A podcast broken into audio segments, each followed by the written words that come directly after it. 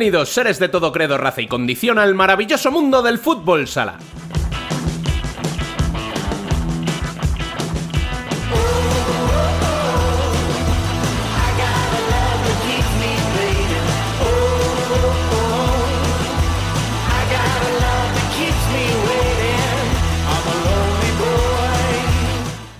La Champions con Barça y Palma clasificados para la ronda élite como líderes de sus respectivos grupos, y sin las competiciones internacionales, por un tiempo, ponemos el foco en lo mundano, lo nacional, con la disputa de la jornada 6 en femenino y masculino, y como siempre, lo haremos acompañados de nuestros amigos y grandes protagonistas en ambas categorías.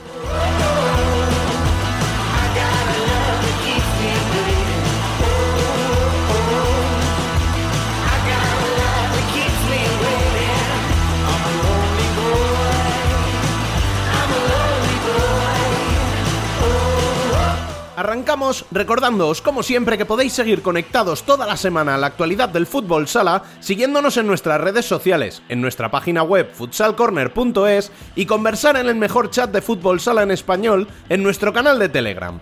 Al habla, una semana más, Rubén Robles. Sed todos bienvenidos a Futsal Corner, una visión global del fútbol sala.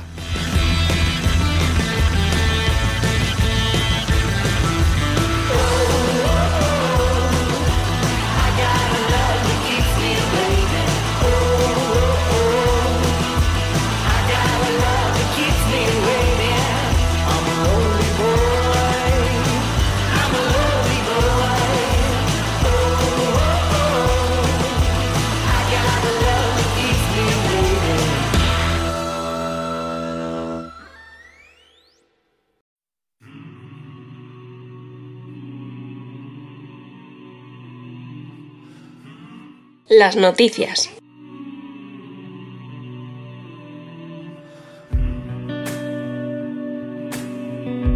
Comenzamos el repaso a las noticias con lo más importante, la clasificación como líderes para la ronda élite, tanto de Barça como Palma.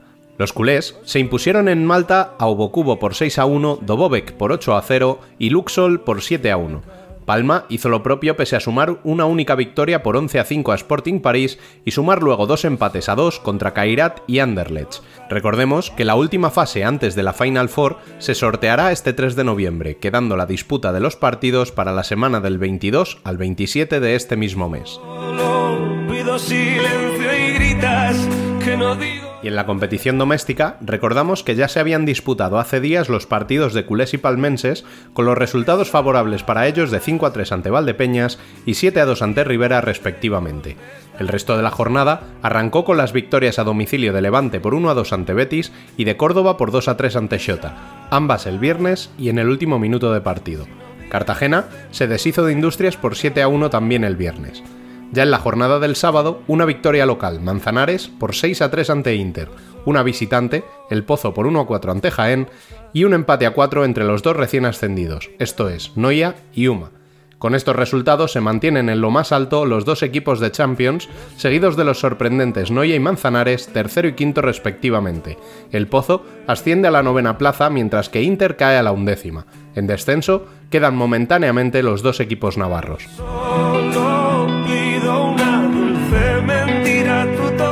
La primera femenina vivimos varias goleadas, algunas que se podían prever como las de Alcantarilla por 6 a 0 a Rayo Majada Honda o el 0 a 5 de Roldán en Elche por la posición de los equipos implicados, y otra insospechada de todo punto, como fue el 8 a 2 de Burela a Torreblanca. El resto de la jornada se solventó con un nuevo triunfo de Futsi por 5 a 2 ante Urense, la victoria de Móstoles a Leganés en el derby del sur madrileño, la de Pollo en cancha de Telde por la mínima 1 a 2 y dos empates, a 1 en el Marín Alcorcón y a 4 en el Amarelle Sala Zaragoza. Con estos resultados siguen las dos todopoderosas en cabeza con pleno de victorias, seguidas de Pollo y Alcantarilla. Detrás, pero muy cerca, siguen Melilla y Roldán, con Móstoles ya séptimo. Cierran por abajo Elche, Majadahonda y Leganés con tres puntos, igual que el Deportivo y Ourense, y solo un punto menos que Sala Zaragoza. En el momento de grabación de este podcast se está disputando la segunda ronda de la Copa de la Reina. Atentos a nuestras redes sociales para saber si las favoritas han cumplido y avanzado de ronda. Y a este estudio de grabación está empezando a llegar el aroma a café, así que tengo la sensación de que está ya por aquí Dani López con protagonista. Vamos con él.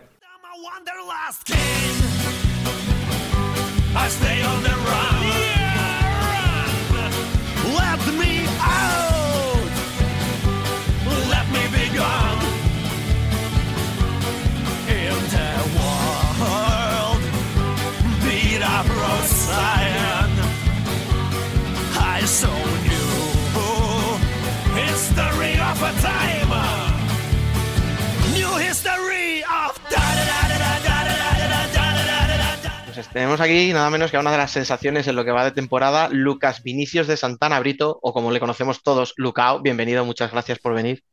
Hola, muchas gracias, es un placer hablar con vosotros.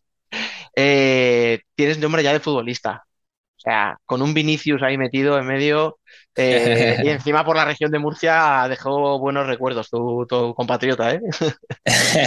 eso sí, siempre que estoy por ahí que necesito dar mi, mi NIE, a, alguien, siempre comenta, siempre, oh, Vinicius, Vinicius de Real, ¿eh? Sí, sí, Vinicius, estamos ahí pues, cerca.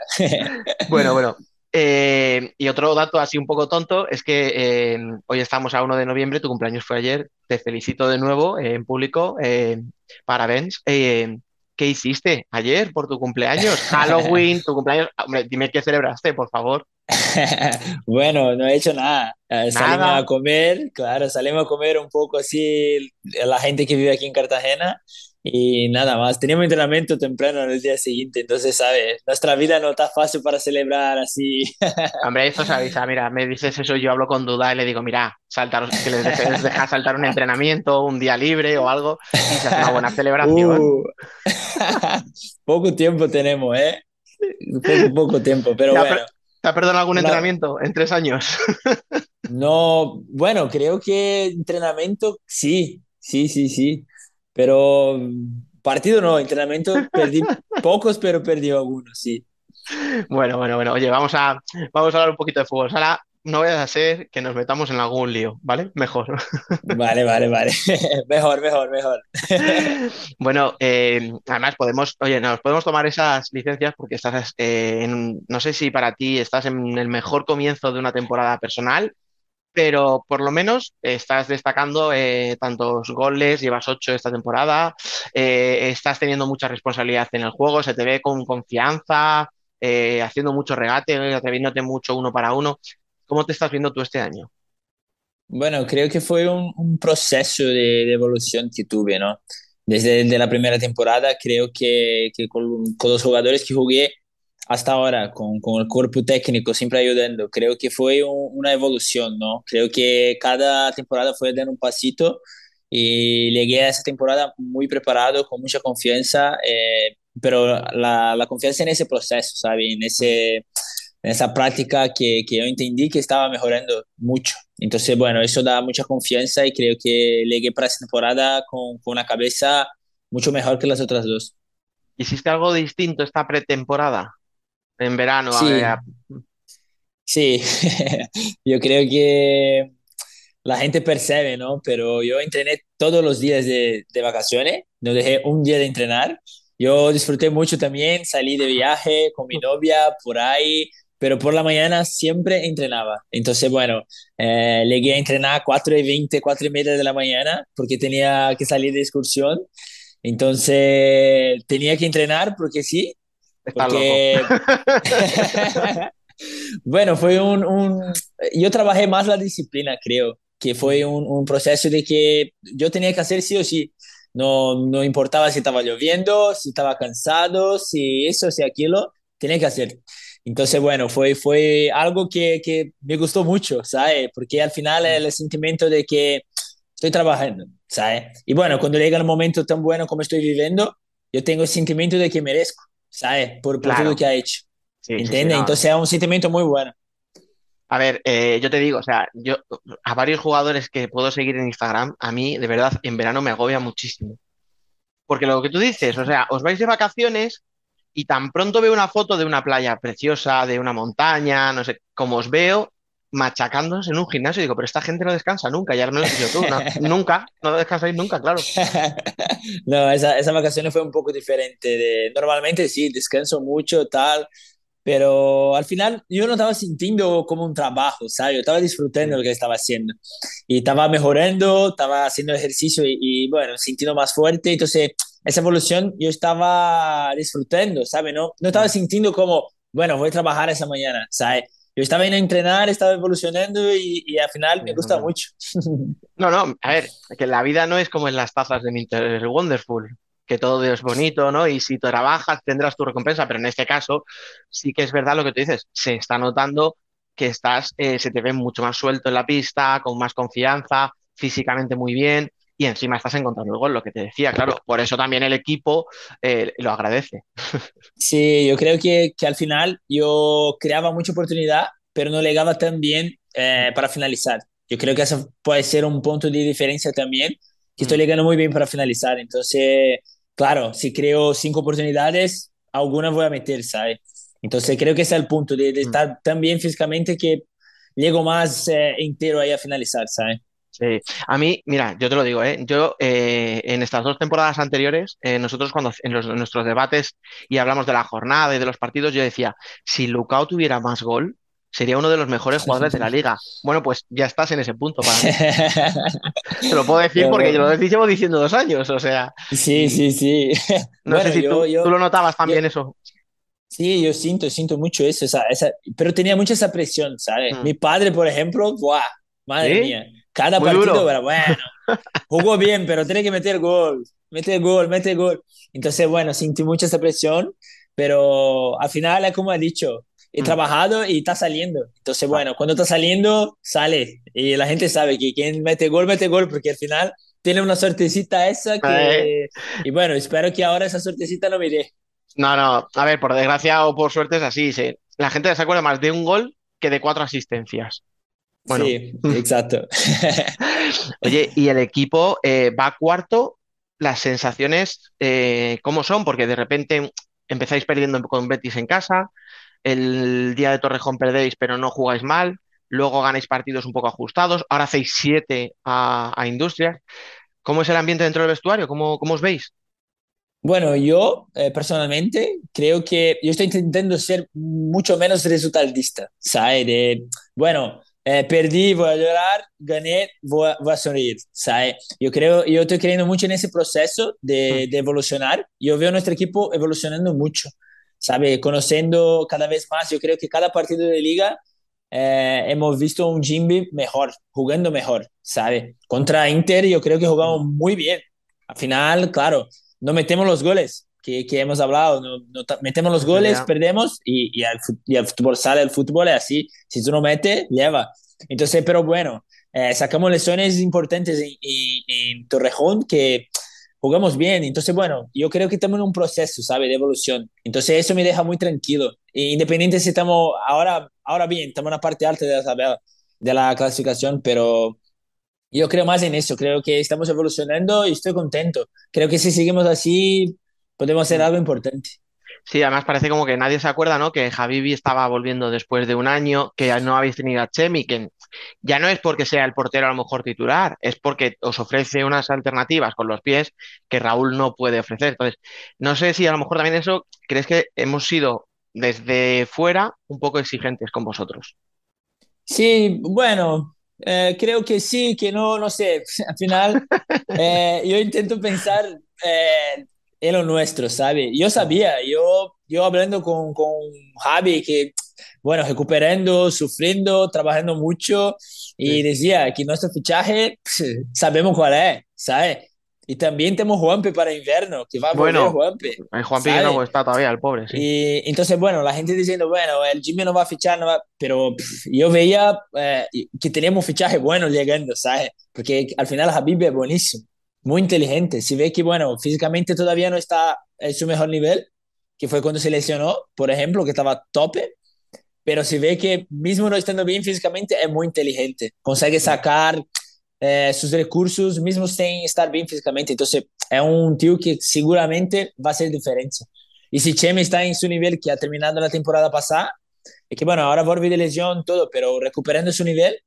Eh, sabemos que es muy, muy importante y que para el equipo, eh, para evolucionar y crear ahí una fortaleza es muy importante. Mm. Y luego hay otro que no hemos mencionado, que no es malo el chaval, parece, ¿no? Un tal Mellado que tiene una zurda Yo de verdad, a mí me da un gusto cuando coincidís en pista, tú en un ala y Mellado en la otra, porque digo, es que tiene que ser horrible estar en el equipo contrario, porque los dos encaráis, los dos intentáis el regate, los dos disparáis de lejos, dices, oye, por favor, o sea, uno vale, pero dos igual no, por favor. bueno, yo, yo soy muy, muy admirador de, de fútbol sala de Mellado. Eh, fue el tío así que desde que llegué es impresionante el talento que tiene. Mm. Y si puede ahora mezclar eso con trabajo y con eh, disciplina y todo, es que tiene un potencial, seguramente va a ser el nombre de, España siempre. Entonces, claro, Mellado está en su nivel, cambia un equipo. Si Mellado está mal, claro, para un equipo que, que depende mucho de él, es importante. Y él bien así como está ahora, eh, nuestro equipo es muy fuerte. Mm, fíjate, es que claro, siempre se dice, ¿no? Que a lo mejor cuando un equipo tiene un día malo, siempre pues necesita ese jugador diferencial, ese crack que te resuelve un partido. Claro, es que vosotros acabamos de hablar de ti, de Mellado, hemos hablado de Javi Mínguez, eh, no hemos hablado todavía, fíjate, de Baltiño, claro, Chemi, o sea, mucha gente. tenéis un equipo con mucho jugador que puede resolver un partido, claro. Entonces, yo me imagino que duda en eso estará bastante tranquilo, ¿no? Sí, sí, yo creo que al final depende de eso. Si también nuestro nivel. Valtiño también, ah, mejorando físicamente cada día, se ve. Mm. Y seguramente van a nos dar muchas cosas, ¿sabes? No solo en los goles, pero en el juego eh, ayuda muchísimo, muchísimo. Saliendo de presión, eh, posesión de balón, es muy bueno. Entonces, claro, eh, creo que yo manteniendo el nivel, Mellado manteniendo el nivel y los otros llegando a ese nivel óptimo, creo que, que el Jimmy sí puede llegar, intentar hacer algo importante esta temporada. Oye, te iba a preguntar por duda, pero es que, que acabas de decir justo esta frase, eh, ¿cuál es el, objetivo real de Jimby? Porque parece que, que, entrar en Copa de España y playoff se queda un poquito corto ya. Hay que dar un paso más, ¿no? Yo creo que el paso es, que, bueno, yo creo que cambió un poco el protagonismo del equipo. Yo creo que en las otras temporadas teníamos protagonistas como Solano, como Andrés, que son buenísimos, y que tiene mucha experiencia, ¿no? Yo creo que cambió un poco ese protagonismo para gente más joven, que son la generación esa que 96, eh, yo, Chemi, Habibi, eh, llegando también eh, Mota con, con, una importancia en el mm. equipo, ¿sabes? Eh, Raúl llegando también, que poco a poco evolucionando. Yo creo que cambió un poco el protagonismo del equipo. Entonces, bueno, creo que ese equipo puede intentar algo grande cuando llegar en decisiones, ¿sabes? Pero hay que estar, eh, hay que estar todos en, en sus niveles, eh, bueno, porque si no eh, es complicado. Pero yo creo mucho que en la evolución y veo la evolución diaria. Entonces, bueno, tengo, tengo mucha confianza en los equipos. Mm. además, tú has llegado a España en un momento en el que la liga ya dejó de ser cosa de tres. Sea, aquí históricamente era Inter y el Pozo, eh, hace ya 12 años se añadió Barça, ¿no? Ya eran tres y parece que todos se lo tienen que, disputar ellos tres. Ya estamos viendo que este año no es así, o sea, el Pozo está mm, abajo, Inter está abajo. Barça casi que ni hablemos de él porque es otro nivel. Pero claro, tú has llegado a un Jimby que está pues con Palma, con en Levante hace dos años, eh, con equipos como Jaén, por ejemplo, ¿no? Eh, yo no sé si tú esa igualdad eh, crees que os favorece o, es un poco, ¿no? Decir, es que cualquier partido es un dolor. Sí, yo creo que favorece, ¿no? Porque al final cuando estaban los tres solo era muy complicado.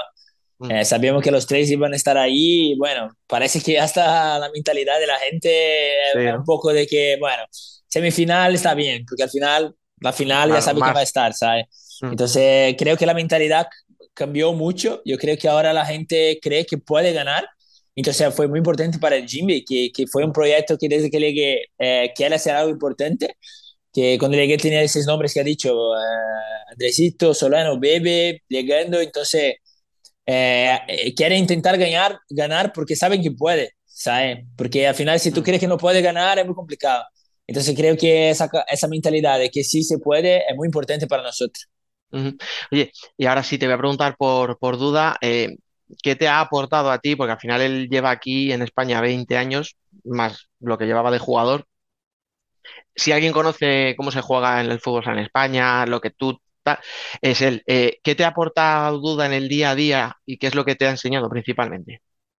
Bueno, creo que esa evolución también tiene mucho dedo de duda, ¿no? Que al final eh, poco a poco va pasando el tiempo, yo voy mirando atrás y, veo que, que, las lesiones fueron muy importantes. Ha dicho algo una vez para mí que al final, eh, cuando escucha, eh, yo he dicho, bueno, está diciendo eso porque no, no quiere me poner a jugar, ¿sabes? Pero me ha dicho una vez que me, me, entendía mucho que los grandes jugadores no tienen paciencia, pero tenía que yo tener paciencia. ¿Sabes? Porque yo desde mi primera temporada quería jugar ya 20, 25 minutos, ¿sabes? Pero yo no estaba, no estaba preparado, esa es la verdad. Y, pero yo no entendía en ese momento, ¿sabes? Entonces, bueno, ese, esa frase de, de, que hay que tener paciencia es muy importante. Pero una paciencia, bueno, después yo interpretando, es una paciencia activa. Tú tienes que trabajar mucho, tienes que entender, estudiar, eh, entender el, lo que falta para tú jugar 20, 25 sí. minutos, ¿sabes? Y no creer que tiene que jugar porque yeah. sí. ¿sabes? Demuéstralo, ¿no? claro, demuéstralo. Entonces, bueno, eh, esa paciencia activa fue muy importante de, de, entender que, bueno, no soy el protagonista, pero si trabajo y, y intento y, y, sigo evolucionando, voy a llegar. Entonces, bueno, claro, trabajando con él y con el cuerpo técnico cada día, con, con esa son muy estrictos, entonces bueno, cada detalle están trabajando, entonces creo que hoy soy un jugador muy detallista, eh, pero por esa cultura de ellos, ¿sabes? Entonces bueno, eh. Eh, es alguien muy importante para mí, seguramente, y toda mi carrera voy a recordar muy bien de duda. Mm, además, hablabas tú de eso, de tener paciencia, pero claro, no confundir, tener paciencia no con conformarse, con decir juego poco, ya está, pues juego poco, no, sino de aquí, de cabeza, decir, oye, tengo que apretar porque tengo que merecerme esos minutos, ¿no? Me imagino que sí, eso es lo más difícil. Sí, exacto. Yo creo que para el jugador, algo que aprendí que, que cambió mucho también para mí como jugador es la autorresponsabilidad. De entender que si no estoy jugando es por algo que estoy haciendo o que no estoy haciendo, ¿sabes? Entonces, entendiendo eso es muy importante, porque al final, bueno, no juego porque el entrenador no entiende nada de fútbol sala, ¿sabes? Claro. No es, no es verdad, el entrenador quiere ganar también, el entrenador también eh, tiene su familia, tiene... Entonces, bueno, no está ahí para bromear, ¿sabes? Entonces, eh, tú tienes que entender eso, que tienes responsabilidad en todo en tu vida e intentar mejorar, intentar hacer mejor que, de, de, lo que está en tu mano y seguir adelante. Mm, no, totalmente. Me parece muy, muy inteligente por tu parte. Oye, no, te, me quiero, no quiero acabar sin preguntarte por tu etapa en Croacia, porque, claro, o sea, aquí en España hay un par de locos, sobre todo que están en este podcast con nosotros, que sí que veían la liga croata y decían, hay un jugador, hay un brasileño allí, ¡fua! la rompe. Pero claro, desde fuera decíamos, bueno, un brasileño en Croacia, claro, tiene que ser buenísimo porque allí todos ya ves.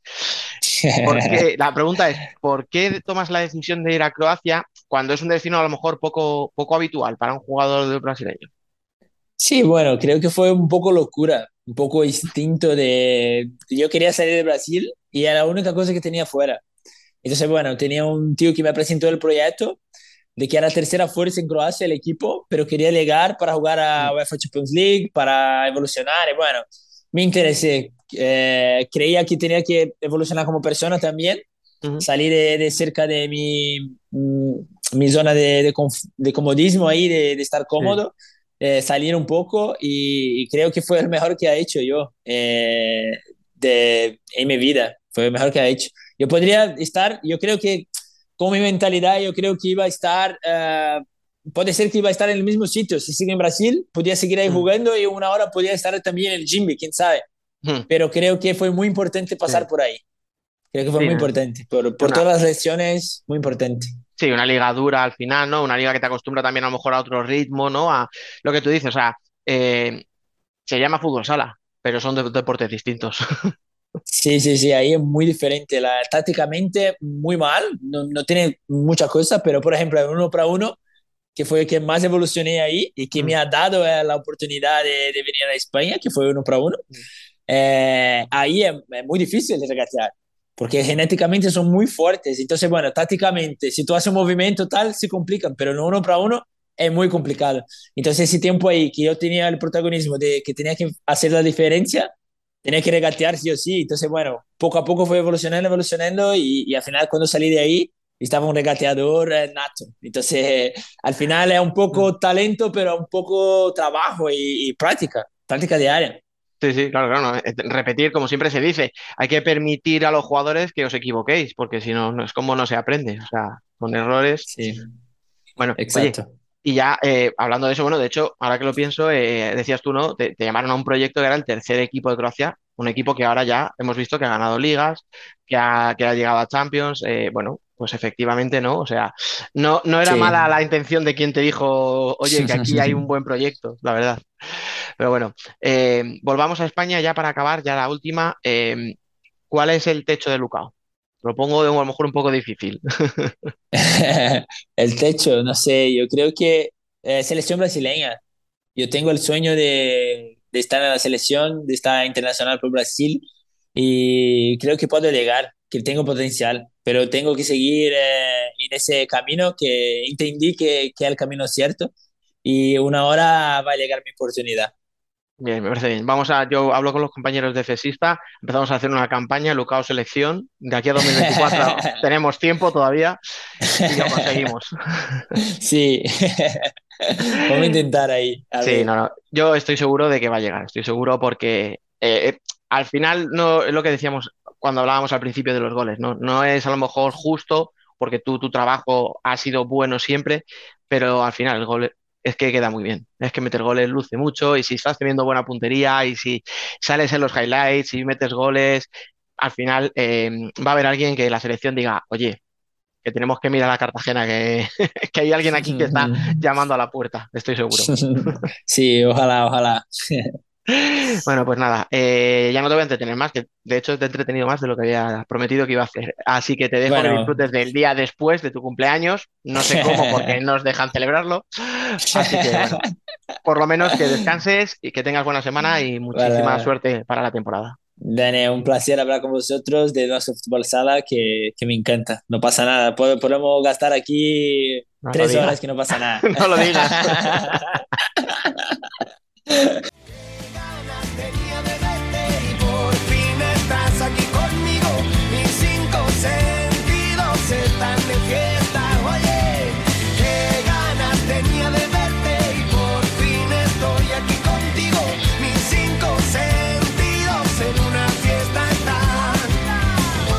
Debate.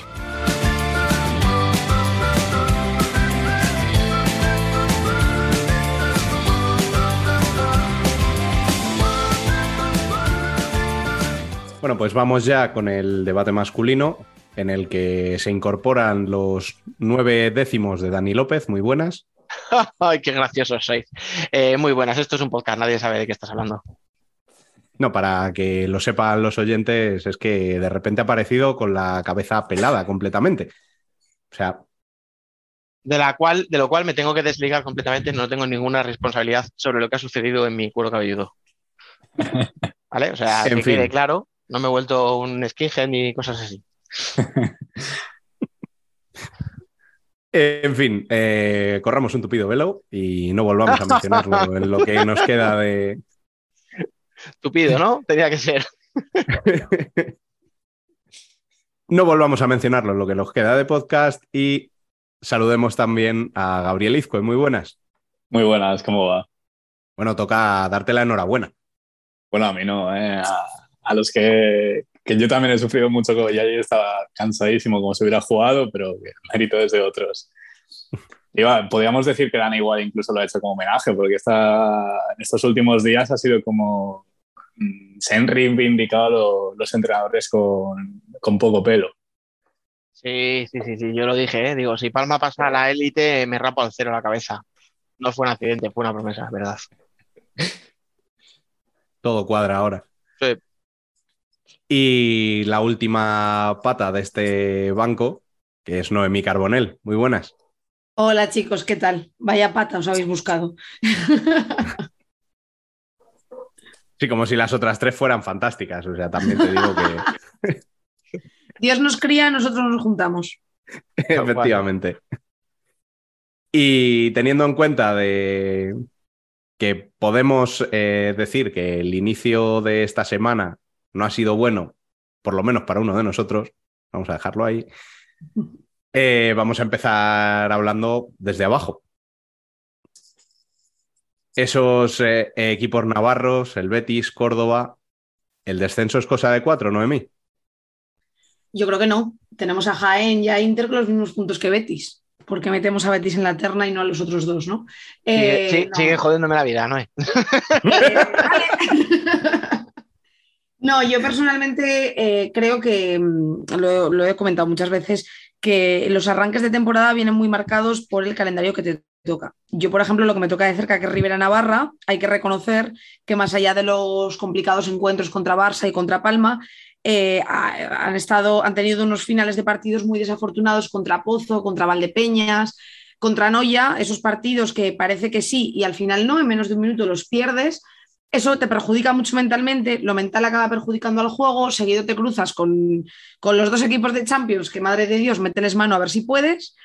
Pero bueno, el siguiente partido que fue contra Jaén la semana pasada en Tudela, en el Ciudad de Tudela, bueno, pues eh, se vio a un Rivera con ganas de reivindicarse, con ganas de salir del agujero, con ganas de matar un poquito los fantasmas del principio de liga y ver por dónde va tirando. Creo que en la misma situación, eh, lo mismo ocurre con Córdoba, con Betis o con Sota, que la temporada es muy larga, que, que estamos solamente en noviembre, a principios de noviembre, y que yo no apostaría desde ya a que entre ellos cuatro vaya a estar el descenso. No sé si es ilusión por no querer creerlo, porque no me beneficia a mis intereses personales, o porque realmente lo veo así. O sea, a mí me- siempre me ha costado mucho desde un principio de temporada dar por sentado que en la quinta, sexta, séptima jornada los cuatro que están abajo son los cuatro que van a estar con el descenso. Las cosas pueden darse la vuelta muy rápido, ¿no? Realmente nunca sabes lo que va a pasar. Entonces, bueno, mi apuesta personal es que, que aquí hay mucho que decir todavía. Yo te puedo llegar a dar un poquito la razón, un poquito, porque me acuerdo el año pasado, que creo que ya lo mencionábamos la semana pasada, ¿no? Córdoba el año pasado, la jornada 6, jornada 7, se llega a poner líder, o jornada 5, no me acuerdo, ¿no? Y luego tuvo, tuvo una racha muy mala, empezó a perder puestos y no le dio para llegar al descenso, pero si la liga dura 4 o 5 jornadas más, lo mismo se mete en ese jaleo. Pero salvo esa posible sorpresa y tal, yo sí que creo que puede estar ahí, ¿eh? Y te digo más, por desgracia para ti, si no está entre esos cuatro, es porque alguien tipo Betis eh, pueda salir de eso. Pueda salir porque Bruno pidió en su momento tiempo, decía, ¿no? Cuando dijo hace unas semanas, el equipo está en construcción y los puntos que nos vayamos, entre comillas, ¿no? Encontrando, oye, pues bienvenidos sean. Pues es que es tal cual, o sea, yo creo que esos equipos puede, o sea, un equipo como Betis sí que tiene mimbres para ir un polín para arriba, tampoco va a estar sobrado como para Copa tal, pero es que el resto, es que Rivera mm, le has quitado su pivot y la plantilla no es a lo mejor la plantilla ideal para, para un entrenador como Diego Ríos. Y de Sote y de Córdoba, si queréis, ahora hablamos un poco del partido que jugarán entre ellos este fin de semana, pero es que Sota en cinco jornadas, en seis jornadas, perdón, ha jugado ya con Uma, ha jugado con Manzanares y ahora ha jugado con Córdoba. Ha jugado tres partidos de su liga y ha sacado un punto en esos tres partidos. Sí, claro, yo quitar a, uno de esos tres, uff, complicado, ¿eh? Sobre todo por lo que estamos hablando desde el inicio. O sea, Sota no tiene gol directamente, no tiene ningún jugador capaz de hacer gol. Eh, pero es que ahora tampoco le veo que tenga portería, porque así mira que ha sido bueno, mira que me ha gustado lleva un par de años muy flojo. El otro día la expulsión es absurda. O sea, si veis la jugada, la salida. Además, directa. O sea, se pierde el próximo también. Claro, o sea, es que es una salida que el pase que da es malo, pero luego salta con los brazos abiertos a, a 15 metros de su portería. O sea, mmm, ¿sabes? O sea, me parece que es de una persona que no está metida en el partido. Era, no sabía ni siquiera si iba a ser gol, porque desde esa posición no puedes saber si va a ser gol. Entonces, en vez de dejarlo y que te metan gol y ya está, te provocas una expulsión, como dices tú bien, te, te, deja ese partido fuera, te deja fuera el siguiente partido. Y al final te acaba metiendo gol Saura al medio minuto de la expulsión. O sea, no has conseguido evitar el gol. O sea, un desastre. Pero aún así consigues empatar. Y al final, en el juego de 5, que para mí lo saca demasiado pronto, y yo siempre hemos alabado a Regui y lo atrevido que es y que no le va al empate pero creo que había que intentar amarrar ese punto, ni siquiera salir de 5, intentar aguantarlo. Creo que, ya te digo, o sea, no le voy a pedir que, sea menos atrevido porque no lo va a ser, porque Sota juega lo que juega, pero muy complicado, ¿eh? Ya os digo, para mí esos 3, 4 Betis, creo que, salvo sorpresas, sí que no, no les veo saliendo mucho ¿eh? de ahí abajo. Yo creo que la jornada que viene también será o nos dirá bastante en este sentido. Se enfrentan Rivera y Betis. eh, Y a la siguiente, si no me equivoco, eh, Rivera Sota. Sota Puede Rivera, ser. que juegan en y en esta, en esta próxima Shota Levante, que sí que igual el Levante ahora ocupa posiciones playoffs, si no voy mal la octava, pero que si gana Shota se pone realmente a tres de Levante. Y mm, no creo que Levante esté ahí abajo luchando por esos puestos, pero al final cuanto más, cuanto más equipos estén en esa zona, eh, todos estos equipos que estamos diciendo que son los, los candidatos a, estar ahí, pues salen beneficiados. Al final tienen más rivales con los que competir y con los que a lo mejor les puede entrar la ansiedad porque no deberían estar ahí abajo. Doy por hecho que al Pozo, Inter, Jaén no les afecta esta situación porque creo que es anecdótico que estén ahí abajo. Mm, Yo es que estaba pensando en lo que has dicho de Levante. Es que si veis plantilla de Levante, tiene No, buenos no, por eso lo jugadores, pero tiene tres jugadores, cuatro jugadores buenos, pero no cuatro jugadores que dirías, "Pues estos tíos tienen nivel para jugar en cualquier equipo de primera. O No, no, que tampoco sorprendería ver, o sea, no metidos para descender, pero que sí que tampoco relajándose demasiado. No, es que, o sea, si pensáis dónde estaba Levante hace tres años y dónde está ahora, eh, el, bajón que ha pegado en cuanto a plantilla, o sea, cuidado, o sea, es lo que tú dices, ¿eh? O sea, no, no, no, no, no descartes que un- una derrota de Levante le metan en el pozo, o sea, un poquito. Bueno, y mencionaba Noé el caso de Inter.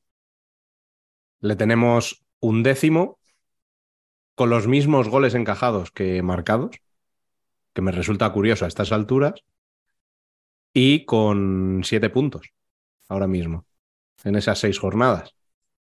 Dani, ¿qué le pasa a Inter? Ojalá saberlo.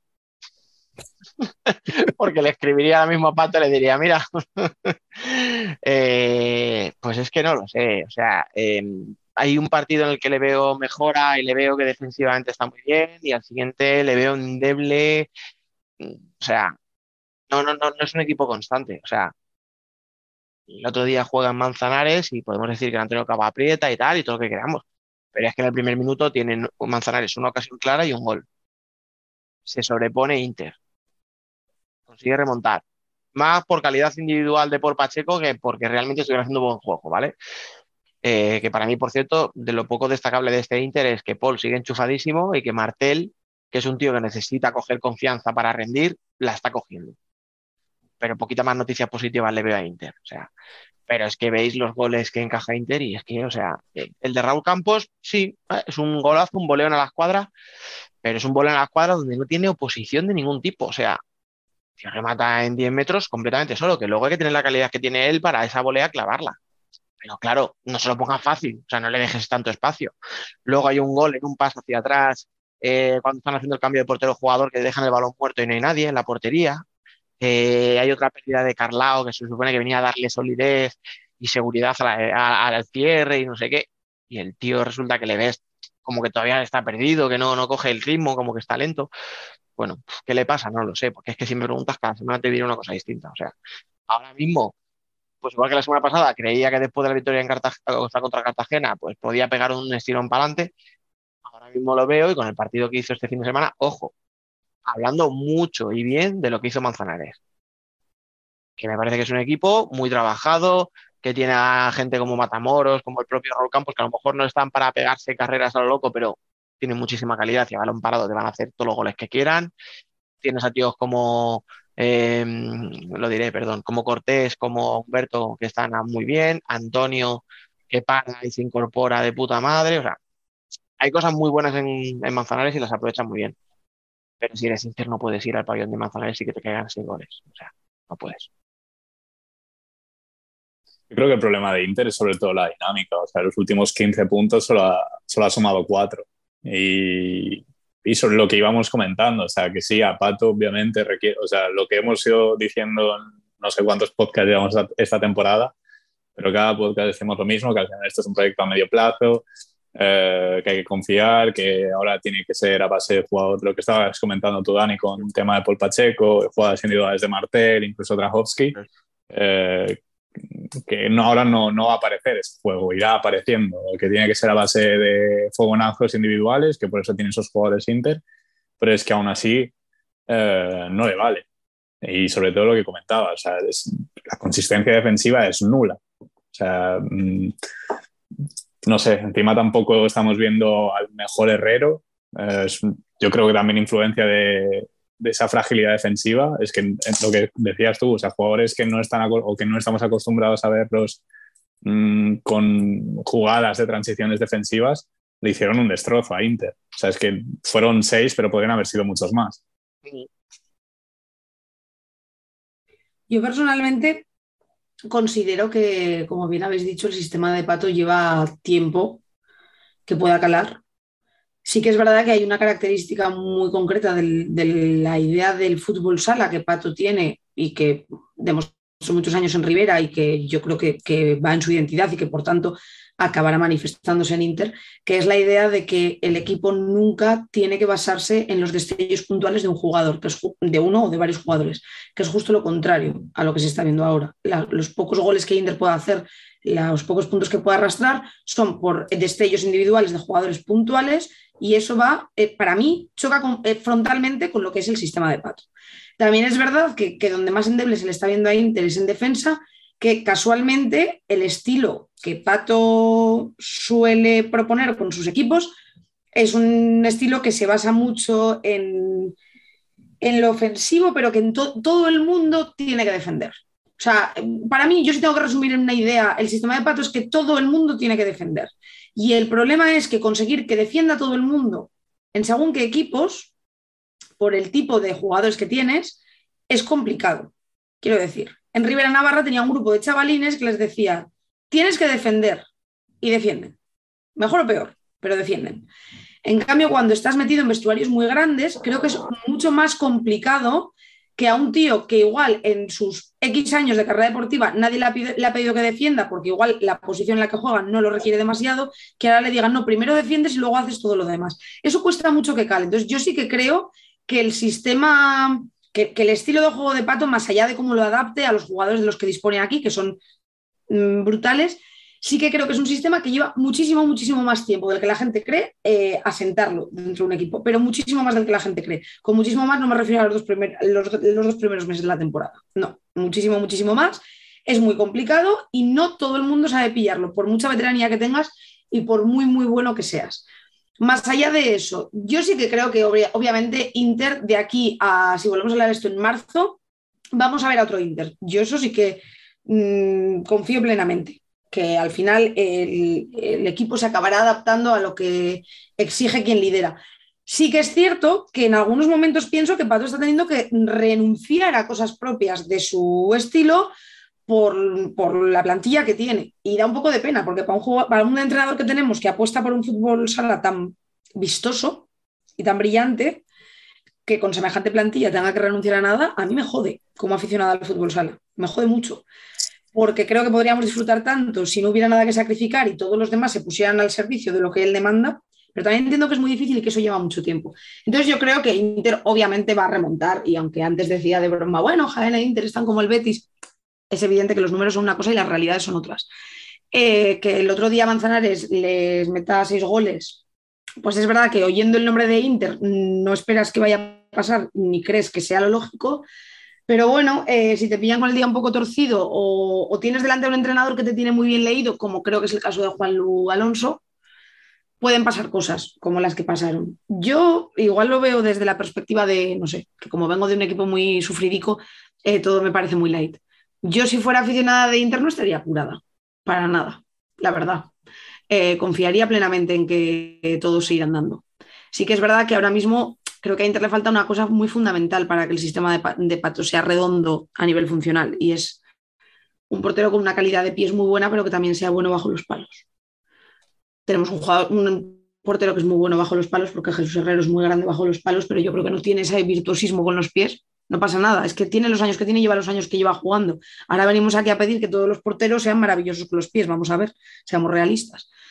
Entonces yo creo que sí que faltan como ciertas cosas fundamentales para que el sistema de pato pueda cuajar hasta cuando ha dispuesto de ciertas herramientas igual más adecuadas para su sistema, ha costado que cuaje, pues en un vestuario lleno de gente muy veterana, muy experta, con unas cualidades muy definidas, que vengas a pedirle ciertas cosas, eh, lleva tiempo que pueda implantarse. Entonces yo por eso estaría tranquila como aficionada, o sea, yo le tengo mucho cariño a Inter, pero aparte, yo si fuera aficionada de cuna de Inter, yo estaría tranquila. Se acabarán viendo los resultados, pienso yo, la verdad. Me permites que haga a- al hilo de una cosa que has dicho, pero no de Inter, sino del tema del, del portero. Es que no podemos obsesionarnos con salir de 5 con el portero cuando el portero no sabe salir de 5, ¿vale? O sea, me explico. Sí. Eh, creo que es evidente lo que quiero decir, porque además ya lo he comentado otras veces, otras semanas. Herrero tiene 35 años. A Herrero, intentar ahora convertirle en un niguita parece un poco despropósito. Si lo hace Pato será porque no tenga otra opción o porque las que tiene mm, le convencen menos todavía. Pero me parece un despropósito. Hace un momento he hablado de Asier y la expulsión viene precisamente por una incorporación. Y se ve que Imanol quiere buscar alternativas porque no las encuentra y lleva un par de años pidiéndole a Asier que lo haga. Y todavía estoy por ver una vez que lo haga bien y que de verdad digas, hostia, Sota, qué buena jugada de 5 gracias a la incorporación de Asier. Pero es que en Valdepeñas lo he visto con Edu. Y Edu bajo palos me parece un 10. Pero saliendo con los pies, o sea, con el balón jugado, es un 2. O sea, y así podríamos decir más y más y más. O sea, Jaén, coño, a Alex González le quiero como un hermano. Pero Alex no puede hacer lo que hace Enrique. O sea, eh, no es ese tipo de portero. Puede tener un buen toque de balón para dar un pase en largo, pero no para incorporarse al campo contrario. No se lo pidamos. Y así podría hablar de todos los que queráis. O sea, pero como parece que de repente lo de que el portero se puede incorporar, eh, como me decía Miki una vez, hostia, que esto lleva 17 años así, que esta norma está hace 17 años. ¿Por qué nos ha dado por intentar ser modernos cuando en realidad estamos trayendo algo que existe desde hace tantísimo tiempo? Que no lo sé. O sea, no sé Pero- por qué. Yo, yo quiero matizar una cosa. Es verdad, yo, soy- yo soy la primera que lo digo siempre, que ahora nos hemos obsesionado todos con que un buen portero es aquel que es casi mejor con los pies que bajo los palos, cosa que es absurda, porque es portero. Yo soy de la opinión de que un portero primero tiene que rendir en la portería y luego si tiene el plus de que es un artista con los pies, véase, obviamente, Didac Plana.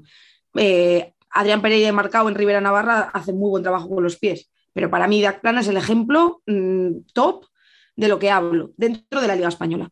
Eh, entiendo que es verdad que nos estamos obsesionando. Entrenadores, aficionados, comentaristas y demás, nos estamos obsesionando porque cuando sale bien es muy chulo, ¿eh? Que no lo vamos a negar, que cuando sale bien es muy chulo. Pero es verdad que, como bien dices, Dani, estamos viendo a porteros que no tienen esa habilidad con los pies, se les está llevando a tener que hacerlo y acaban. so- spoiler, acaba mal, o sea, acaba siendo un peligro para el equipo. Pero también es verdad que en el caso concreto de Inter con Pato, es que Pato tiene su sistema cimentado en eso. Creo que fue eh, de los primeros entrenadores que en la Liga Española empezamos a ver cómo tiraba de las incorporaciones de portero para eh, dar movilidad al equipo, ¿no? Entonces, una cosa es que en general el mundo del fútbol sala se esté obsesionando con algo que la norma permite hace 20 años y que ahora se ha puesto de moda, porque el deporte, como las artes y como la vida en general, se basan en modas. Y otra cosa es que es verdad que yo creo que a Pato le funciona mejor su sistema cuando cuenta con un portero de esas características. Que no creo que sea una cuestión de moda, sino que su sistema está muy basado en eso, pienso yo. Y es verdad que es lo que decimos, es que mmm, yo creo que es lógico que a un tío que tiene 35 años, que lleva más de media vida dedicándose a esto, no podemos venir ahora a pedirle mmm, que sea buenísimo con los pies. Bueno, es que Herrero es un grandísimo portero por otras habilidades que nada tienen que ver con eso. Venir ahora a pedírselo, no es como pedírselo a Adrián Pereira, que se lo llevan mmm, reclamando en Tudela pues desde que tiene 18 añicos, pues es que está tiempo de aprenderlo, claro que sí, pero con 30 y pico años no. Y es verdad que las otras alternativas en portería, eh, ¿cómo se llama el portero, el segundo portero de Inter? ¿Deco? Sin contar García a... o Deco. No, no sin contar a Jesús García. Sí, yo me, me, refiero a Deco. Deco fue de propio, hasta donde sabemos, un fichaje del propio Pato porque eh, con los pies consideraba que le iba que le iba a beneficiar en su sistema de juego, pero la realidad es que bajo los palos Jesús Herrero es mejor y al final tú necesitas un portero que te pare. Eso es así. Y el siguiente tema que quería tratar en este debate eh, trata también al rival de Inter, que es Manzanares, y a Noya. Eh, Biel, ¿podemos considerarle revelación de la temporada ya? A ver, es complicado porque parece que sí, los ves ahí terceros y quintos y el cuerpo te pide eso, pero realmente las puntuaciones están muy ajustadas. O sea, como si no ganan el próximo fin de semana y el resto gana, igual se quedan fuera de los puestos de Copa y creo que va a seguir siendo así hasta, hasta la jornada 15. Eh, pero sí que una por- cosa, sería una sorpresa para mí que esta semana no ya ganara. Contra el Barça, ojo, ¿eh? O sea, sí, si esta jornada ganan, Ganar son no es fácil, a, pero. a estar ahí. competir- sacarle un punto o competirle hasta un marcador ajustado. eh, Eso te iba a decir, o sea, es para ya mí cosa si pierde, seria. pero pierde de 1 o 2 y la aprieta y tal, me dice mucho a su favor, ¿eh? Sí, sí. Eh, Ahí ya sí podríamos considerarle revelación entonces, ¿no? Es que la duda es el Revelación- rendimiento en revelación casa. no sé, pero unos cojones bien grandes si hacen eso. ¿Dónde juegan? ¿En el Palau? Sí. Sí, porque ayer Sí. juegan, o sea, el otro día juegan en Noya, entonces les toca al Palau. Eh, no, juegan en casa, lo estoy mirando, perdón. Os he, os he ¿Sí? hecho a todos. eh, Sí, ¿Ah, es sí? que lo estaba buscando, entonces he intentado que me lo dijerais antes. Pues juegan dos, Ah, pues sí, pues Sí, sí, seguidos. jugando seguidos en casa. Ah, vale. Eh, Pues si ganan tendrá más mérito porque han empate. ganado en casa. Empate, otro empate en casa. Sí, Yo creo que ha empatado todo lo que ha jugado en casa, ¿no? Ya, ¿no? Eh, Sí, no, porque tiene. Es Sí, curioso. Es curioso, no han ganado en casa todavía y van terceros. Es bastante fuerte. Por eso digo. Mira, escúchame, partidos de Noya en casa. Ah, no, perdió el primero contra. ¿Ves? Vale, vale, vale. no ha ganado. En casa Noya no ha ganado. No, no, no, perdió el primero, pero luego, verdad, que empató con el Pozo y ha empatado con Uma. Mm, Es es muy meritorio estar tercero y no haber ganado delante de tu afición todavía. Eh, es que hay que tener los cuadrados, ¿eh? Se están, no se guardando la gallegos o son primera. vascos. Se están guardando la primera contra Barça, ya verás. Para dar el pelotazo. Yo lo de Noya, la verdad que cuando los padecí aquí en el Ciudad de Tudela, madre de Dios, qué sufrimiento desde el minuto uno. O sea, eh, no, no es una crítica, ni mucho menos. La semana pasada estuve en la picadita de Futsal Sur y dije lo mismo, ¿eh? que puede ser una crítica y no lo es.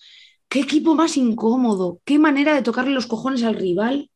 A ellos les da todo igual, a ellos les fluye la vida, te tocan las narices, te tocan los ovarios, te tocan hasta el carnet de identidad. Son sufridísimos, sufridísimos, sufridísimos. Los tienes delante, como aficionado te tiras de los pelos, o sea, como jugador no quiero ya ni saberlo, o sea, es horrible jugar contra ellos. Qué, qué equipo aguerrido, físico, te hace correr, te hace sufrir como un cabrón y encima se te lleva los puntos en el último minuto. O sea, es que es espectacular. O sea, lo digo como una alabanza. No tienen, para mí, no tienen una manera de jugar comparable a ningún equipo de la liga actualmente. No sé definir con palabras lo que hacen. Bueno, sí, toca cojones. Es la palabra que mejor los define. En el buen sentido, o sea, te hacen, te llevan al límite del sufrimiento y les está funcionando de maravilla. A mí me encanta. Me es un equipo ver- pesado, cansino de estos que, que Sí, no te apetece sí, jugar, que dices, joder, con Noya no, No, de verdad. O sea, Intensísimo. sí, No, sí. intensísimo. Pero es súper válido. O sea, conseguir que con que oigas su nombre digas, madre de Dios, la que se nos viene encima. Siendo un equipo recién ascendido. O sea, a ver, el año pasado eh, que ascendieron en marzo. O sea, les sobró media temporada, Sí. quiero decir. Que ya venían avisando de que tampoco venían aquí a pasar el ratico. Eso lo sabemos todos. Pero sí que es verdad que es, es bastante alucinante que es que solo tienen por delante ahora mismo a los dos equipos champions, que para mí obviamente están en otra liga, para mí. Eh, entonces, es muy fuerte. No haber ganado en casa y estar tercero, la manera que tienes de ganar, creo que, lo dije también la semana pasada en la picadita, creo que es un equipo que, tiene, o sea, su entrenador ha sabido meter eh, su ADN y su manera de entender el fútbol sala dentro de cada uno de sus jugadores. Y es algo que a mí me parece tan clave, saber eh, poner una impronta, una huella de, de identidad en cada uno de tus chavales para que el equipo todo a una tenga una identidad propia que es una identidad que es incómoda para el rival, pero es una identidad a fin de cuentas. A mí me parece súper importante eso. Entonces, no ya. ah, mm, igual es pronto ¿eh? para llamarlo equipo revelación, porque es lo que ha, lo que ha dicho Biel. Eh, te encadenan do- dos derrotas seguidas y se te salen de donde están. Vale, estamos a principio de temporada, que todo es muy cambiante todavía. Pero solamente de dónde están ahora mismo, pues para mí tiene mérito, sinceramente. Yo para no, mí Yo- no ya puede que. Perdón, bien, dale, dale. No, te iba a decir eso, que sí que Noya es claro candidato a ser la revelación y que Manzanares, eh, yo recuerdo a, a principio de temporada sí que lo colocábamos mm, abajo porque el año pasado estuvo luchando ahí y eh, asumíamos que esa pérdida de fits les iba a hacer descender más posiciones eh, y los colocábamos en esa lucha por no descender pero no, no es así y creo que no van a sufrir por no creo, creo, creo que no van a llegar a luchar por descender Mm, por, por su forma de jugar, por, su, por sensaciones sobre todo. No, no, tengo, no, no creo que lo vayan a hacer, sinceramente. Yo me, me- me voy a poner el traje de Nano Calvache. O sea, qué bueno es Juanlu. Le prometimos que haríamos una sección que solo fuera decir qué bueno es Juanlu todas las semanas y no lo hemos hecho. Te hemos fallado, Nano. Eh, no, es que para mí son dos entrenadores, Marlon y, y Juanlu, buenísimos, con las ideas muy claras y que no se dejan intimidar, como decía Noé. O sea, que les da igual lo que se pueda decir desde fuera, que les critiquen, que se diga que. Nada, les da igual. O sea, ellos van a jugar a lo suyo, son distintos cada uno, cada uno pone el foco en una cosa. Manzanares en casa es muy fuerte, no ya todavía no ha ganado, pero al final los dos son muy efectivos. No ya, me imagino que no muy, muy abajo, pero acabará cayendo puestos, pues por inercia, por- porque al final pues llegará Barça, llegará Palma, llegará quien sea, ¿no? Y, y le bajará de ahí. Manzanares, yo fíjate, lo veo un poco al revés. Yo creo que puede ser el que se mantenga. No como candidato al top 8 a lo mejor o, mm, o tal, pero yo creo que Manzanares te puede quedar ahí un noveno, un décimo puesto bastante tranquilo, vamos a decir, para, para lo que ellos esperan. Porque de verdad, es lo que os decía antes cuando hablábamos del partido con Inter, yo le veo costuras, o sea, le veo que tiene jugadores muy veteranos, eh, muy buenos a balón parado, veo un buen portero, veo un buen entrenador, veo a jugadores que están en un puesto de forma brutal. Yo creo que Manzanares no debería tener problemas para mantener la categoría, no digo para más. Pero bueno, si Manzanares acaba la temporada noveno, 8, a 9 puntos del descenso, para mí ya podemos decir que es el equipo revelación. O sea, que la pregunta de Rubén era esa y, y yo sin, sin verles como candidatos a los playoffs, les puedo ver revelación siendo noveno y décimo.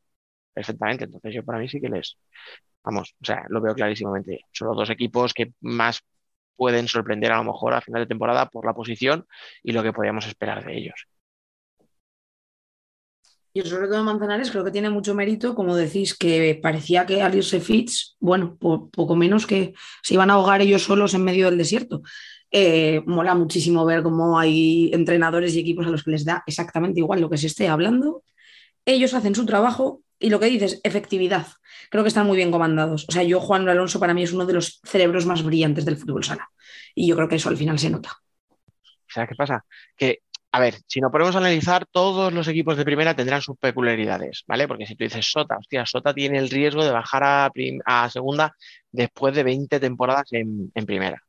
Rivera, hostia, Rivera bajar a segunda después de la salida de Pato, 10 años, tal, hostia, sería dramático. ¿Vale? O sea, si te pones así, cualquier equipo mm, tendría sus circunstancias. Pero es que Paranoia es fundamental, porque es una, oye, al final es un equipo que ha invertido dinero porque, oye, ha traído jugadores que gratis no vienen.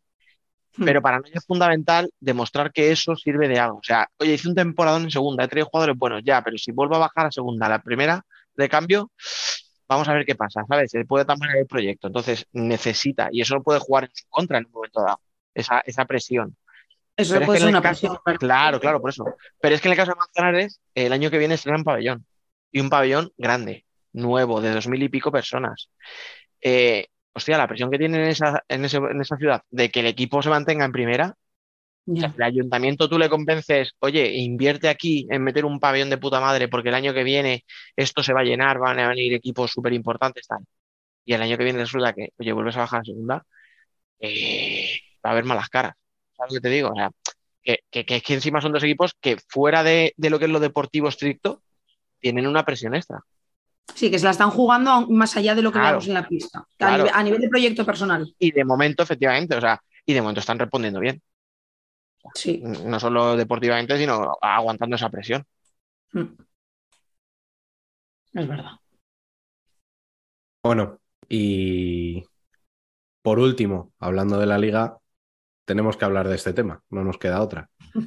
Eh, hemos tenido una polémica enorme eh, tras el Jaén El Pozo, de esas que no nos gusta ver en, en el fútbol sala, ni en ningún otro deporte. Y bueno, ¿qué, qué podemos decir sobre esto? Dani, ¿qué hacemos? Ay, no me quiero calentar demasiado, pero Ya me caliento yo por todos. no, es que no, a ver, eh, hay varias cosas aquí, o sea, que analizar. Eh, no me gusta ir al detalle de los árbitros, de si en aquí tenían que haber pitado penalti. No, es que aquel día a mí me, me tangaron una sexta falta. O sea, a ese nivel de detalle que tiene mucha gente de no analizar jugada a jugada, si el arbitraje te favorece, si no, no me gusta. A lo mejor he caído alguna vez en eso, me lo puede recordar alguien, pero no me gusta. No, pero realmente Pero- no tiene que ver. O sea, lo llevamos No, no, tiempo claro, diciendo claro. que el nivel arbitral es bajo, que Claro, no ahí se está, corresponde o sea. con el nivel de la liga, pero de ahí a eh, justificarte con actos que son Claro. no solo, o sea, vergonzosos y además eh, ilegales. O sea, es, es que hubo, no. hubo- hubo muchas cosas muy mal hechas eh, en ese partido. O sea, por eso os digo, o sea, quería empezar diciendo eso, ¿no? O sea, no, nadie puede justificar un resultado de una temporada por un arbitraje. Ahora, yo soy aficionado de Jaén y me entraría una mala hostia increíble. Porque veo a un entrenador que pe- personalmente, mm, que me corrija alguien de Jaén, yo no sé qué polémicas ha tenido Javi Rodríguez con Jaén para calentar como calentó el partido. O sea, Se le fue la mano. Yo creo que no fue por polémica, creo que, por- creo que a Javi Rodríguez le viene muy bien que los partidos estén calientes, porque tiene ciertos jugadores sí, claro, que a la larga, la calentura les beneficia. a posteriori podemos decir, uy, qué bien que le salió a Javi, que fíjate, calentó el partido y se ha llevado los tres puntos. Bueno, no sé hasta qué punto es por lo que dijo Javi. O sea, yo de verdad que un entrenador antes, antes, porque es que si me dices en la rueda de prensa posterior, en caliente puedes decir cualquier cosa, pero que antes diga de una afición rival, nada, estos tíos son muy buenos, cuando su equipo va bien, cuando tal, cuando todo tal, animan un montón, pero cuando la cosa va mal, dos calladitos como perros me pareció totalmente innecesario, por mucho que lo pienses. No sé, eres el entrenador del equipo que se va a enfrentar con tu rival, que les, estás incentivando. Que luego la afición de Jaén recoge el guante y dice, ah, sí, pues, pues, pues mira, me voy a calentar, hombre, ya ves que se me voy a calentar. Y se dice de todo, insultos, empujones, pero es que claro, o sea, y Javi tirando besitos a la grada en el calentamiento, o sea, es que es una serie de circunstancias totalmente que yo no sé, de verdad, qué le pasa a la gente en el Olivo Arena porque es que la de la- aquello de Giustos en la Copa de España fue en el Olivo y ahora todo esto también, digo yo, yo no sé si son por ser del Pozo, si es que llegan allí, qué, qué- qué- hay en el ambiente, pero es una calentada de todos. No, luego pero yo creo que también hay sobre todo dos cosas. O sea, lo que ya, no sé, lo hemos hablado aquí, le he dedicado columnas. eh, el problema, uno de los problemas del pozo es la comunicación. O sea, tú, si estás. o sea, uno Javi puede ser que, y es, yo creo, lo dice, Javi es la típica persona que siempre dice lo que piensa, eh, con todo lo que ello implica. O sea, a mí me parece una tontería decir eso. O sea, de- al final tienes que tener filtros sí. y tienes que ser inteligente para saber lo que puedes decir y no todo lo que piensas se puede decir, es lo que hay. O sea, La- yo lo y no por siempre- ser políticamente correcto, simplemente por ser educado, Claro, por si yo ser- no te digo que Eso mientas, es. representas a un Ah, club y representas a ti mismo, que eres Javi Rodríguez. O sea, eres una, Ya. una marca eh, y una leyenda del deporte. Luego, de ahí tampoco me parecen eh, salvajes las declaraciones. Creo que la eh, reacción correcta de la afición de Jaén hubiera sido animar durante todo el partido y mira, tú dices que aunque van a más, nosotros nos callamos y no decimos nada, pues animamos. Y cuando, porque al final eh, el tema no es ese y han pasado cosas más graves, pero al final le dan la razón a Javi Rodríguez cuando propios aficionados de Jaén se quejan de que a falta de 5 o 10 minutos con el marcador adverso hay gente que ya se va de la grada. O sea, al final, si tú te quejas tanto, te molesta tanto lo que ha dicho la- el entrenador rival, demuéstrale que no tiene razón. Aunque otros días sea verdad, o no lo sea, pero cállale la boca de manera educada, con todas las formas que hay de hacerlo, sin entrar al lío, sin escupirle, sin gritarle cosas que son vergonzosas. homófobas hay mil formas. Sí, sí, sí. Yo los vídeos que he visto son cosas incluso homófobas. Sí, sí, sí, Em, sí, sí. Yo siempre he pensado que la sinceridad sin educación eh, roza lo ridículo. Yo me parece muy bien que Javi Rodríguez quiera ser sincero, pero en el momento que le faltas al respeto al equipo y a la afición del equipo contra el que te vas a enfrentar, estás rozando el ridículo. Yo admiro muchísimo a Javi Rodríguez, pero creo que, que a veces eh, con, con una puntita más de humildad caminamos todos mejor por la vida. No era necesaria. O sea, ¿qué pasa? Que Javi no ha sido humilde nunca. No, ya, ya. Pues, Entonces, eh, claro, terminas o sea- un mito por algo, quiero decir. Eso desde luego que no. Yo personalmente creo que mm, sobraban completamente las declaraciones que hizo. Sí que pienso que quería calentar el ambiente y que sabía a quiénes estaba calentando. Porque sí que creo que en otros muchos pabellones, si hace esas declaraciones, se encuentra que al día siguiente, como dice Biel, los 5.000, 6.000 aficionados que hay delante se dejan la garganta en animar a su equipo y a ese tío como si no estuviera. O ni siquiera se enteran de esas declaraciones. También. Pero eh, creo que sabía a quién, o sea, fue a buscar a quien sabía que iba a encontrar. La afición de Jaén es una afición muy pasional y lo pasional tiene su parte positiva y su parte negativa. Y su parte negativa es que a veces te lleva a perder los papeles. Yo misma he tenido enfrentamientos eh, verbales con aficionados de Jaén eh, y a veces quiero creer que es movido por, por, una pasión desmedida que a veces te lleva a decir auténticas salvajadas. Entonces, ¿qué pasa? Pues que Javi Rodríguez va a buscar al que va a encontrar y los encuentra. Lo de estar en el calentamiento lanzando besos a la grada, eh, perdóname Javi Rodríguez, tienes 15 años. Es que mis alumnos de primero de la ESO se comportan mejor que tú, ¿vale? Y luego, eh, los aficionados de Jaén, lo de que se levantaron antes y se fueron, bueno, yo he leído muchas versiones, he leído que se fue gente cinco minutos antes, que cinco minutos en el fútbol sala es un mundo, por Dios, señores aficionados. También he leído que no fue para tanto la espantada, que es muy habitual que incluso cuando van ganando haya gente que salga antes por problemas de embotellamientos en las salidas y en el parking. No está en Olivo Arena, no lo puedo Escucha, decir. eso te iba a decir, eso yo sí he estado y antes de ir, ¿vale? O sea, no, sé sí. cuánta gente se fue o no, pero es verdad que en el Olivo Arena pues entran 100.000 personas y tiene una salida, Una salida. ¿vale? O sea, es una salida de un carril. Y eso sí Ya. que lo he oído yo, que desde el primer día a mí me lo ha dicho gente de, madre mía, chiquillo, haciendo esto a las afueras de Jaén, ¿cómo no se les ha ocurrido hacer más salidas? ¿Vale? Lo hizo por... No sé, por, que, bueno. que- que por eso que realmente yo sí que creo que la afición de Jaén no tenía que haber hecho lo que hizo, que gritar ciertas cosas. Acabaron casi victimizando a Javi Rodríguez. Eh, cuando él había empezado a calentar el tema, acabaron casi victimizándolo con según qué gritos, con las imágenes que se han visto. Yo creo que él sabía perfectamente dónde se estaba metiendo y lo que estaba haciendo. Creo que le salió muy bien. eh, porque se llevó los puntos y porque los dejó encima con toda la rabia dentro. Mm, que le salió muy bien, pero que es muy desacertado. Y que a mí no me gustan estas cosas en nuestro deporte porque ya vale, de verdad, porque ya vale, que es que no sé a veces en qué nos estamos convirtiendo. O sea, es que eh, ya vale, que la noticia cada semana sea una polémica eh, por la actitud ridícula de o aficionados o entrenadores o árbitros. Tenemos un deporte maravilloso y entre unos y otros nos lo estamos cargando de polémica en polémica. Me da mucha pereza y mucha mala hostia también, la verdad. Y luego ya está el tema de la polémica arbitral o la polémica de la decisión arbitral, mejor dicho. Yo he visto el vídeo, yo personalmente, o sea, yo, yo soy aficionada de Jaén y en ese momento me vuelvo loca. Yo no puedo entender esa expulsión a Mitchell, no la puedo entender. O sea, yo no sé, yo no sé qué pasa, si es que los árbitros se arrepienten de la sanción que le cayó a Tainan, si es que le tienen miedo por su última reacción en la Copa, pero hay cosas que no se pueden consentir.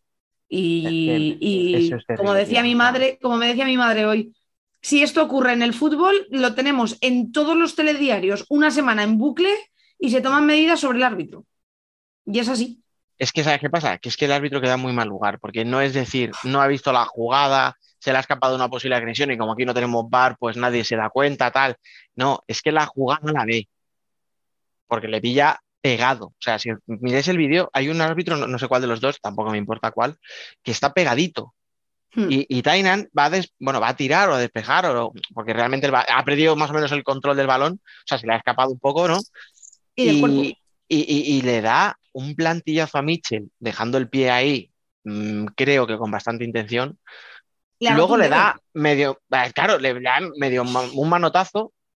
Y es que, o sea, de verdad, que eso acabe con dos amarillas consecutivas para Mitchell, es que me da igual lo que dijera Mitchell. Es que al final, ¿sabes qué pasa? Claro. Que yo aquí creo que eh, una vez más, lo hemos dicho muchísimas veces, a los árbitros les falta empatía y les falta entender lo que es un partido y estar eh, a 300 revoluciones. Porque lo que no Totalmente puedes de es, o sea, ponte en la piel de Mitchell un momento, vas a un balón dividido, te dejan una plantilla con un poco de mala fe, vamos a decir, te dan Sí. medio manotazo, te han jodido porque luego Mitchell acaba lesionado.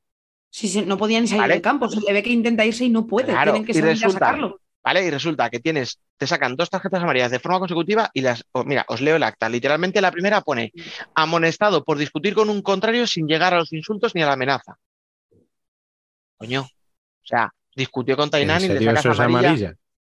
Os- Sí. No, no, de o sea, no es por eso, ¿eh? No, Sí, sí, lo o sea, en pone el vídeo no no, no, ya, ya, ya, pero, o sea, he visto, vi el partido completo para que no, o sea, para no liarla en este tema. Sí, sí, pues no sé cómo se. En el acta lo pone con esas palabras, No, sí, sí, sí, sí.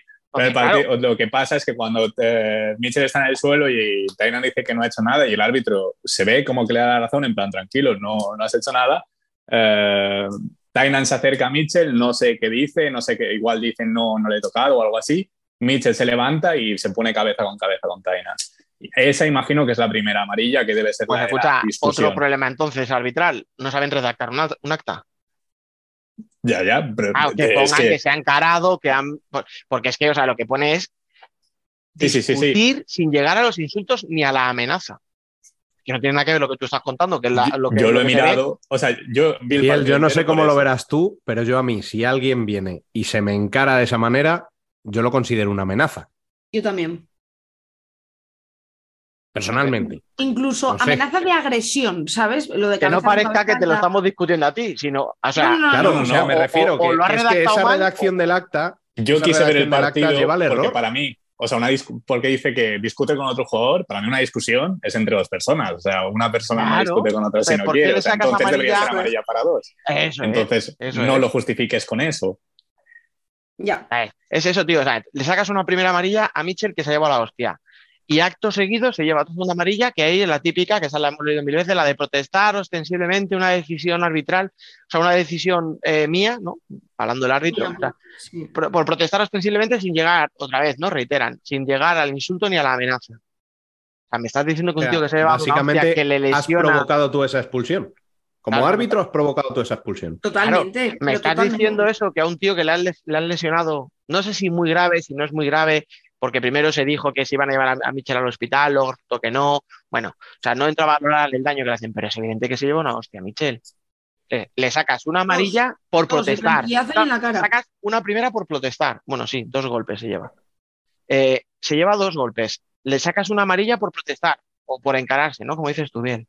Sí, sí. Coño, y no eres capaz de entender que un tío puede estar cabreado por todo esto que ha pasado, que le acabas de sacar una amarilla y que si te dice, porque dice sin insultar, sin insultar, o sea, ¿qué, le- qué te ha podido decir a ti, árbitro, que con todo este, con toda esta situación cojas y digas, ah, que me protestas, pues toma, segunda amarilla y te vas a tu casa. Yo, eh, o sea, lo entiendo, pero creo que también el juego, o sea, creo que todos tenemos que asumir el nivel que hay.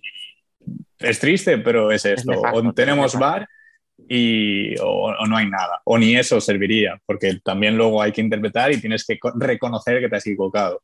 Eh, no lo sé. Eh, yo- Mitchell sabe que se equivoca y que no es una reacción correcta, por mucho que estés enfadado y todo lo que queramos eh, decir o contextualizar. El primero que se lo dice es César, cuando está en el suelo se lo reprocha. Y luego Mitchell, he leído que ahí fue a disculparse con los colegiados, o sea que sabe mira, que no se comportó tampoco mejor, bien. a lo mejor eso le, le evita una sanción mayor, porque al final, con, por toda la amarilla, no te, no te pierdes el siguiente partido. No, Y si hay arrepentiendo, pero vamos, yo lo que digo Yo es. es que me pongo, y- me y- pongo y en la piel de Mitchell en el suelo, Tainan-. Ah, o sea, a Tainan se lo van a llevar al banquillo y se da la vuelta y se vuelve a por Mitchell. Hombre, Que es la típica encima, cuando, cuando pasan así, si os fijáis, el 90% de los jugadores con- en esa situación se van al banquillo y se ponen detrás, en segunda fila. A ver si el árbitro no me ve y no me saca tarjeta. Tainan no, Tainan se suelta del brazo, no me acuerdo quién es el que se lo lleva, se suelta del brazo, Valerio. vuelve, es Felipe, se suelta, le dice, déjame en paz, vuelvo y le vuelvo a decir algo a Michel. Hostia, tío, ¿sabes? Y que uno se vaya sin nada y el otro expulsado y con la, con la patada, joder, no sé, tío. A mí me parece terrible por parte de los árbitros. O sea, porque Sí, se ha hablado de que si Tainan es un tal, Tainan es un cual, Tainan juega así. O sea, lo mismo que hablábamos de Javi Rodríguez, pues lo podemos decir de Tainan. Es así, siempre pero ha sido a mí, no, así. a mí no me parece justificable, ¿eh? Hay ciertas No, no, no, que no, no, encajan no, con él. Es que no, el problema no. es quién lo tiene que regular. Eso Ya, es. eso el voy, problema es que hay que o sea, pararle los pies al que juega claro, así. por y eso, no se eso está voy. parando. Yo es que de verdad me pongo en la piel de Mitchell y creo que mínimo reacciono igual que él. Mínimo. Porque yo también, yo soy un poco como Tainan, que a veces me va la olla. Entonces, mm, a mí, yo es que entiendo el cabreo. Yo entiendo el cabreo, entiendo que te encares, que protestes bastante, que no llegó al insulto ni a la amenaza a nadie. Porque vamos, o sea, Bueno, escucha, lo mismo sí que hubo algún insulto, pero ya no se atrevieron a ponerlo porque sabían que eso también, implicaba una sanción mayor. Que sería, pues, el enésimo error arbitral ya. Pero bueno, en fin. Y para acabar este debate de una forma un poco más alegre, porque sinceramente estoy ya un poco harto de, de todo lo anterior, vamos a analizar la main round de la Champions. Mira cómo se le sale la sonrisita a Biel. Eh, quería preguntaros, ¿queréis decir algo de Barça? Porque sinceramente ha sido una ronda bastante plácida, ¿no? Bueno, pues un entrenamiento con, en un gimnasio con espalderas. O sea, Y un bañito en la playa en Malta que nunca está mal, hombre. Eso iba a decir. O sea, eh, el stage este que ha montado Barça en Malta, o sea, dice mucho de él. eh, que el viernes eh, estaban Sergio González, Mateus, Ortiz y Pito, no sé si había alguno más, eh, en la playa. O sea, estaban de, bien tranquilos ahí afrontando el último partido. Sí, sí. Nada, 6, 8, 7, o sea, parece resultado de tenis. Porque, Eso te iba a decir. ¿sabes? 6, Siete 1, partidos. 7, no sé qué, o sea, ¿cuántos? 21 goles en tres partidos. Pues ya está. Yo vi el, el vídeo que compartiste, Dani, en Twitter, que ¿Mm? ponía 20, 20 toques y te la clavan así por la escuadra ante un equipo que está encerrado atrás. Era Bueno, o sea, ¿qué es eso, tío? O sea, es que le ves ese gol y es que no tienen ni que correr, es que es un abuso. O sea, es que, me, es que como No. cuando Rubén y yo vamos a jugar el fin de semana con nuestros colegas, pues es igual. Nosotros somos el que le hacen el gol, pues había dudas. que ah, creo por no. eso te iba a decir, ¿en serio No, jugáis así? Somos el que recibe el gol, no, por si había dudas. Es que, es que es un abuso, tío. O sea, es que tocan, tocan, tocan, tocan, Eso Dani, no es cierto del todo. Nosotros somos los que van andando. como el Barça, en eso sí es verdad. Eso sí es verdad. Eh, favor. Sí, yo por decir algo. La cosa es como la toquéis. El partido más complicado fue el del debut, como siempre en estos torneos, que al descanso iban solo 2-1, pero al final es algo normal. En estos torneos eh, cuesta entrar o no sabes lo que te vas a encontrar. Y, y otra de las victorias de tanto de Barça como ya hablaremos luego de Palma es de que han terminado esta, esta fase sin, cumpliendo los objetivos y sin lesionados, que es importante. Pues sí. No, ¿sabes qué pasa? Que este grupo de Barça lo que debería hacerle reflexión a la UEFA, además lo decía Emen la semana pasada en, en el World Cup de Futsal, eh, que no le gustaba nada este formato de ruta A, ruta B, y se ha visto el porqué. O sea, se ha visto el porqué. Al final tienes un grupo como el de Palma, que a bien le viene de puta madre, que se clasifique en 3 de 4, porque al final ha sido primero, pero bueno, tenías el, la, la- ¿no? el salvavidas de a ver si la voy a Bueno. cagar y pierdo un día, ¿no? Pero al final era un grupo muy bonito, con equipos muy potentes, pero Sí. sabíamos que Sporting París estaba un un peldaño por debajo y así así. Entonces, poco riesgo había en ese sentido. Pero es que te toca un grupo como el del Barça y clasifican dos equipos que de verdad no tienen nivel. O sea, se ha clasificado el Luxol que le van a caer tres goleadas en la ronda de élite, le toque lo que le toque. O sea, toque lo que le toque, le van a caer tres goleadas. Entonces, creo que gru- el grupo de Barça debería hacerle reflexionar a UEFA de que algo tiene que cambiar. Que pongan dos equipos más potentes con otros dos más débiles y se clasifiquen solo los dos primeros, o no sé, no sé, no sé, no sé. Pero, o sea, esos grupos te demuestran porque al final hablamos de que la Champions es muy bonita, pero son tres partidos en la ronda principal, otros tres en la élite y una Final Four. Sí, o sea, Qué podríamos emoción, estar hablando mucho rato de esto, sobre todo también el hecho de que ahora tengamos la main eres- round y tal cual en un mes tenemos la, la élite y luego hasta la Final Four, que es en cuatro abril, meses no volvemos a ver nada. Nada, por eso. Está muy mal planteado. Eso es una realidad. Sí. Al final, cuando en alguno de los grupos tienes un equipo que es una puñetera apisonadora sobre los rivales, algo no está bien planteado. Eso es una realidad. O sea, que el Barça pueda jugar andando y meterle 8 a un equipo. No, es que mira, al final en Europa ahora mismo tienes cuántos equipos de primer, primer nivel real. Los dos portugueses y los dos españoles. Y el River de es- Navarra. Los dos portugueses que van a ser los dos de siempre, o sea, Sporting y Benfica. Sí. En España, por suerte, vamos variando. Cuando no estaba Inter apareció el Pozo, luego aparece Levante, ahora aparece Palma, o sea, cuatro años, cuatro equipos. Vale, ok, cuatro equipos. Luego Kairat, que ha bajado un, un peldaño, podríamos considerarle un quinto. El, el italiano, sea el que sea, si termina de, porque llevamos unos años que eh, no hay nada que hacer, podría ser el sexto. Y cuando se les levante el castigo, los dos rusos. Que la pena es que tienes ocho equipos buenos y no les dejas enfrentarse entre sí nunca. Bueno, Porque ojo con Anderlecht, ¿eh? Para mí han sido una sorpresas. Sí, pero bueno, eso puede que sea futuro un equipo, pero que a priori tienes seis, ocho equipos como mucho y realmente en la main round no se van a enfrentar nunca entre ellos. Los cuatro que queden primero de grupo por la ruta A tampoco se enfrentan en la élite. Entonces, ¿qué te queda? Dos semifinales y una final, que son la hostia, que son muy bonitas, muy competidas, pero es que estamos hablando de tres partidos al año. Que hace falta algo más. No sé si una fase de grupos más potente, con más equipos, no sé, no sé, una- otra ronda más. mm, No lo sé, ya os digo. O sea, algo, pero necesitamos ver mejores partidos de lo que hemos visto. Yo debo el decir- grupo de Palma, Que disfrute mucho la Final Eight esa que hicieron hace unos años. Y por ahí lo ejemplo. dejo. Sí, pues es, es otra opción, por ejemplo. Pues ya tienes ahí cuatro partidos más. Y además, se- o sea, se jugó sin público, no sé, yo creo que hubiera sido una fiesta a nivel europea que mm, algo de afición hubiera traído cada equipo y hubiera sido realmente bonito y creo que la UEFA hubiera visto algo a lo que no está acostumbrada. Y, Vale. y es un cambio que es interesante y es atractivo. Pero a Es la una, es una Copa de pudieron, España versión europea. Mola Con más equipos, además. Claro. Pues si no recuerdo mal, era había No, fue- 16 avos. No, no, igual. No, No, fue- fue No, igual. es verdad, tuvo una ronda de 16 avos. Hubo de antes. Sí, sí, 16, sí, sí. pero sí, pero es que fueron, fueron eliminatorias únicas Sí. a partido único. Sí, sí, sí, sí. cada partido único se sorteaba a campo y tal, pero no, no. O sea, la- fue una final, sí, como una Copa España, Y efectivamente. yo creo que mola muchísimo más hacer algo así. Lo que dices que puedes convocar a un montón de aficionados. Yo en el caso hablo de que si se celebrase en España, sé que hasta gente que no sea de ninguno de esos equipos que juegan, iríamos a verlo porque, hostia, es un bomboncito. Para el que le gusta el fútbol sala, ver un, un torneo así es, vamos, súper apetecible. Y creo que al final eh, nuestro deporte pide a gritos ese, tipo de eventos y ese tipo de cosas que nos den juego, espectáculo y visibilidad. O sea, yo pienso que sí. Y por supuesto, eh, en pabellones que mm, estén a la altura de los acontecimientos. Yo no quiero decir nada, pero es que yo vi el, el partido del Barça y dije, ah, mira, el polideportivo del instituto donde yo hice la ESO y bachiller, ¿sabes? Porque de hecho ahora trabajo en un colegio que tiene un pabellón que, vamos, los de Malta hubieran querido tener el pabellón que tenemos en mi colegio.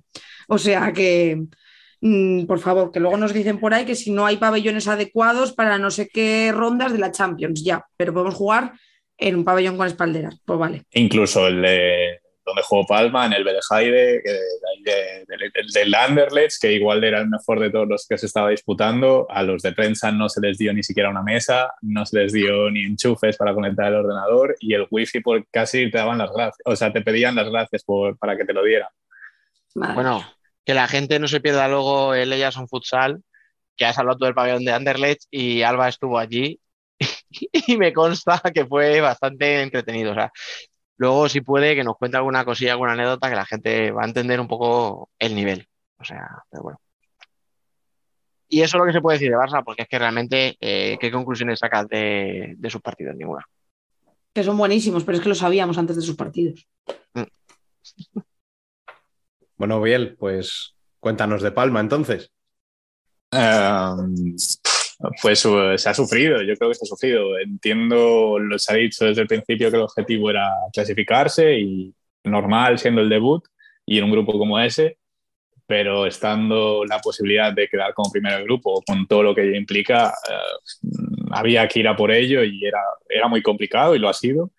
eh, y lo demuestran los resultados, pero, pero se ha logrado. O sea, creo que el debut se, se estrena con, con buena nota, con buenas sensaciones, a pesar de, que la mayoría de jugadores de, Palma no habían disputado ningún torneo de estas características. Y, y sobre todo la, la, gestión a nivel de equipo, de, ni, ni, ni, no se ha visto ansiedad, no se ha visto miedos, o sea, igual sí que un poco de empanada en el primer partido, pero se solucionó fácil. Y, o se solucionó rápido, no sé si fácil. Y, poco más, o sea, yo creo que hay que valorar lo que se ha conseguido y, a ver, y ahora por más. No, no hay poco más que decir en ese sentido. Este partido inaugural, eh, o sea, fue muy significativo, ¿eh? Que un equipo como Sporting París te haga tres goles nada más empezar y te los haga un tío como Thiago Boliña, que ha jugado, bueno, no puedo gustar más o menos, pero habrá jugado un huevo de partidos internacionales, tanto de selecciones como a nivel de clubes. Eh, es decir, oye, que esto es otra cosa, ¿eh? O sea, que si yo Sporting de París me voy a España y juego la liga, probablemente acabe en descenso, pero esto no es España, esto no es la liga. O sea, me pareció muy significativo de que tiene esa cosa, la, la competición internacional y a Palma, hostia, también te digo, no es por señalar, pero esto con Barrón no pasa. Yo en eso estoy de acuerdo, sí. Al final yo creo que ahora, ahora mismo se está viendo lo importante que es eh, una portería ¿no? para este tipo de competiciones y, y es verdad eso. Sí, a mí lo no, que me parece no. súper importante de, de, lo que Palma demostró estos días es, eh, yo creo que hace falta eh, mucha frialdad mental para en los partidos ir por detrás y conseguir darle la vuelta, no un día, no dos. Tres. O sea, creo que mentalmente te tiene que dar fuerza, te tiene que dar seguridad, no sé, me parece impresionante. pasas primero de grupo cuando algunos partidos, se, bueno, algunos no, los que los tres, ¿no? Llegó a ir por detrás. Y Yo creo que incluso más complicado los dos últimos porque se adelanta Palma, se le adelanta el rival y luego consigue el empate. Eso es, o sea, que es como mm, que cuando crees que lo tienes ahí se te da la vuelta y que tú consigas volver a darle la vuelta para eh, llevar de los puntos necesarios para pasar como primero el grupo, o sea, es la primera participación de, Palma en, Champions, creo que está haciendo eh, historia, básicamente, lo leí el otro día en tus redes, Biel, que decías historia, y es verdad, creo que es historia, creo que los aficionados tenéis que estar súper felices y súper orgullosos ya de lo que se ha visto hasta ahora. Y sinceramente, a por más, ¿eh? yo confío muchísimo en este Palma Futsal, confío mucho, mucho, mucho. Y, un detalle, el día de Sporting eh, te, te pones 0-3, luego te pones 4-3 o 4-4, no me acuerdo, llega a remontar. 4-3 y se ponen 4-4 ellos en el último minuto. Sí. Y, acabar haciendo 11 goles, eh, era, al final se demostró que era clave. Porque cada sí, o sea, al final eso te favorecía por el golaveras.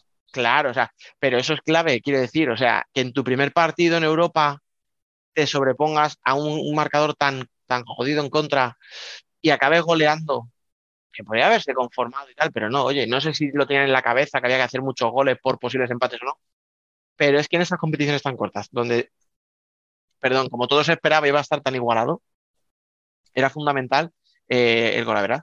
Y mira, no sé de qué hubiera sido de Palma si no llega a meter 11, a lo mejor tiene que arriesgar más eh, el día de Cairán. Sí, al final la gestión de ansiedad o de estrés cambia totalmente. O sea, igual el empate con Cairán no te vale y luego ya sales con Anderlecht con más presión y ya, ya sale todo torcido. Por eso, por eso. O sea, y nada, ¿no? Lo gestionó muy bien y al final, mira, mm, primero de grupo, que es lo que hemos hablado. O sea, parece, no, bueno, clasifican 3 de 4 ya, pero no es solo clasificar. Es que si eres un equipo como Palma, ¿por qué no vas a soñar con estar en la Final Four? Claro. Y hostias, te has quitado a Barça, a Sporting y a Benfica. Pues nada, te has quitado a tres que probablemente todos pondríamos en nuestras quinielas sí o sí en la Final Four. Y has solicitado la ronda élite. Que no todos lo hacen. También te por cierto, eh, Biel, ¿cómo va eso? Bueno, eh, Palma solicitó el pliego de condiciones para albergar eso, que es lo que se ha comentado. No sé cuál es el de la Elite Round, eh, o sea, el de la Main Round. se ve que cambia en cada fase. En plan, en la, en la ronda principal igual se permiten estos tipos de pabellones en los que vemos las espalderas, ese tipo de, gradas y todo eso. Mm. En la ronda élite cambia totalmente. Se exigen 4.000 espectadores en el pabellón se exigen unas condiciones técnicas de ese pabellón, se exige un videomarcador, que Somos no lo tiene y es eh, la principal pega o la principal amenaza para Palma, ya se está mirando de solucionar de otra forma, alquilando uno, a ver cómo se puede gestionar. Os lo pago yo bien, no te preocupes. no te preocupes, seguro que ya mañana hay un montado. Y, y luego las facilidades a, nivel... si quiere pagar alguna cláusula por ahí para comprar uno. y, luego hay que, el club se responsabilice a nivel organizativo de, hoteles eh, para tanto para los tres equipos, bueno, o sea, los Palma no, no, bueno, no sé cómo lo organiza, pero para los cuatro equipos, para los árbitros y para los representantes UEFA.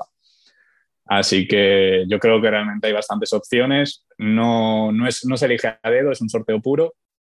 Y ojalá se pueda organizar aquí. Sería mm, el colofón. O sea, además está eh, vendiendo o dando el mensaje de que se hace por la afición, de que realmente eh, sin esas remontadas ante primero Rivera y luego Jaén, eh, Palma no estaría disputando esta fase final o esta, o sea, esta competición.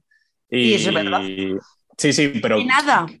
Y cómo es complicado traer a los 4.000 aficionados de Palma a Europa, o sea, pues a nivel económico y a nivel logístico, pues se trata de traer la competición a, Mallorca. Ojalá sea así, o sea, sería mm, bestial. El año pasado ya se intentó organizar la Supercopa, la Federación Nacional decidió llevarla a, Jerez. Em, pero sería, sería brutal organizarlo aquí.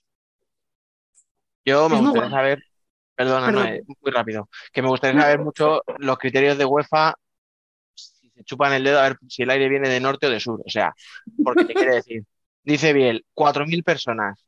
Inter ha organizado una ronda élite en Torrejón que con las supletorias te llega a 3.000 y poco, pero a 4.000 ni de coña, seguro. Palma no llega tampoco, son 3.900. ¿eh? O sea, no sé si es que Claro, añadirán claro. 100 a 100. A 100 Claro, o claro, qué. fíjate, te faltarían 100. Te estoy diciendo que a Inter le faltarían mínimo 700, ¿vale? No, yo, Y se lo sí, yo dieron. tampoco creo que todos los campos tengan 4.000 Pero aficionados. es que y además, día- otra cosa, exigen que sea el campo propio, porque a, Palma, a, Barça no le, no le Eh. dejan irse ni a Girona ni a cualquier lado. Esa es la que te iba, esa es la otra que te iba a decir, o sea, pero es que no sé a quién se lo leí, que decían, Barça no va a poder A Xavi Lorente. sede.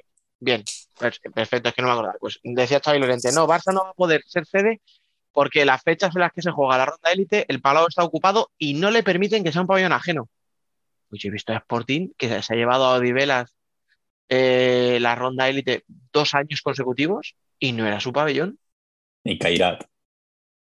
Claro, y Cairá también, se ha ido al Almaty Arena, ¿no? Que es Sí. mucho más grande.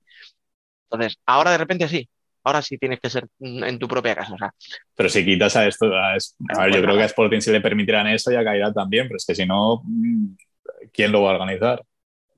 Nadie tiene esa capacidad. Y eso también es verdad, que igual se les permite por el hecho de que no hay otra opción que permitirles que salga así para que haya un pabellón medianamente grande para esa ronda. Puede Sí. ser.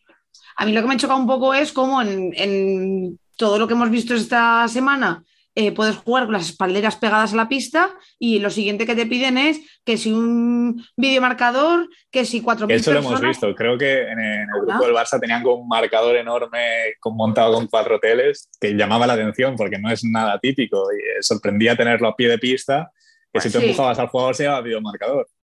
pues nada, escucha, que se lo presten. Que te lo presten a Palma.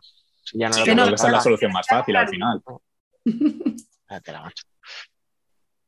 No sé, muy- sí que es verdad que es que a veces se ponen unas exigencias y unas cosas que dices, chico, tú quieres favorecer esto, quieres venir a dar por saco, ¿sabes? Joder, es que siendo UEFA tengo dudas, ¿eh? Ya. Pero bueno, oye, quizá, eh, quizá la clave de todo esté ahí, sí. sí, Sí, exitazo de Palma, oye, hablando ya eh, en serio, tenía que ir a competir, ha competido, tenía que ganar a quien tenía que ganar, ha jugado contra un Kairat muy bien y le ha sacado un puntito muy, muy importante como hemos visto, se lleva el liderato, puedes eh, organizar la ronda élite o no, pero ya te está dando el gustazo de llegar entre los 16 mejores de Europa y de pedirlo, chapó. Pase lo que pase de aquí en adelante, yo por mí ya Palma, chapó. Y como primero de grupo, evitando a los cocos, con lo cual, con opciones incluso de estar en esa Final Four. Con lo cual, Sí, bueno, es que yo he visto los rivales y de verdad, o sea, en el peor de los casos, sigo viendo a Palma con muchas opciones de pasar. O sea, en el peor de los grupos, no te digo si te toca un grupo como el que le ha tocado a Barça en la main round, que le puede tocar, ¿eh? A Barça o a Palma, se le puede tocar un grupo así y obviamente, uf, caramelito. Pero que en el caso más complicado posible, me sigue pareciendo factible que Palma llegue a, a la Final Four. Pero bueno, Y además, o sea, la importancia de cuáles serán los organizadores, porque como primero se eligen los, eh, los organizadores, el sorteo realmente está condicionado a eso, porque primero tú tienes, o sea, si Palma y Kairat, los dos organizan torneo, no se pueden enfrentar tampoco entre ellos, obviamente. Entonces ya a lo mejor... Espera, creo que es al revés, ¿eh? Eh, aquí No, no, a lo no. mejor me estoy dando. No es, primero se hacen los grupos y luego de cada grupo se dice quién, quién quiere. No, primero se elige sede y luego los grupos. Pues lo tú lo has dicho. Como le dé a Kairat por pedir, que a Kairat se lo dan siempre, pues otro rival que te quita. Yo realmente sí que veo a Palma ilusionándonos, ¿eh?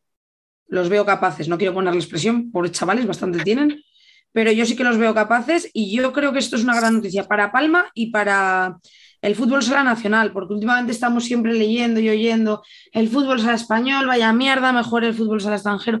Joder, pues a mí me alegra muchísimo ver a un equipo español, hostia, representando, ¿no? ¿Sabes? Representando al fútbol sala de aquí y demostrando que las cosas se pueden hacer bien y bonitas. Pues a mí me gusta, la verdad.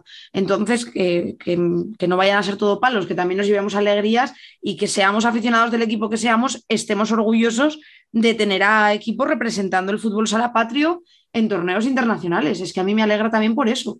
Yo creo y espero y deseo que así sea, vamos. O sea, espero que aquí no nos traigamos rivalidades de otros deportes y que la No, gente por esté favor. apoyando a Barça y Palma. Eh, quiero pensar, quiero pensar. Eso es. Mal vamos, si no, pero bueno, eso ya sería otro tema. bueno, pues con este bonito deseo de Dani, Para que luego no sé si es realizable o no. Ah, pero esa es otra. Esperemos que sí. Ha quedado bien ahí, déjalo, no. Vamos a poner punto y final a este debate. Eh, Noemí, muchísimas gracias por estar con nosotros una semana más. Gracias a vosotros por invitarme. O sea, yo es que como aquí soy feliz, las gracias os las tengo que dar yo por permitirme esta oportunidad eh, tantas veces y por escuchar las chapas que os suelto y porque encima os reís conmigo o de mí, no lo sé. Pero de verdad, gracias a vosotros. No, no, contigo, contigo, No. en el contrato. ¿Qué contrato? Yo ese contrato no lo he visto. Eh, no, en serio, que me hace muy feliz estar aquí con vosotros compartiendo opiniones de locos del futsal, así que mil gracias a vosotros. Biel, nos escuchamos la semana que viene. Bueno, esta, esta semana toca columna. Hay que Ah, bueno, bueno, celebrarlo por todo lo alto. Y a ti, Dani, eh, ponte de largo. Sí, tenemos me, invitada, ¿no? me voy a poner guapo y peluquín para que no digáis nada.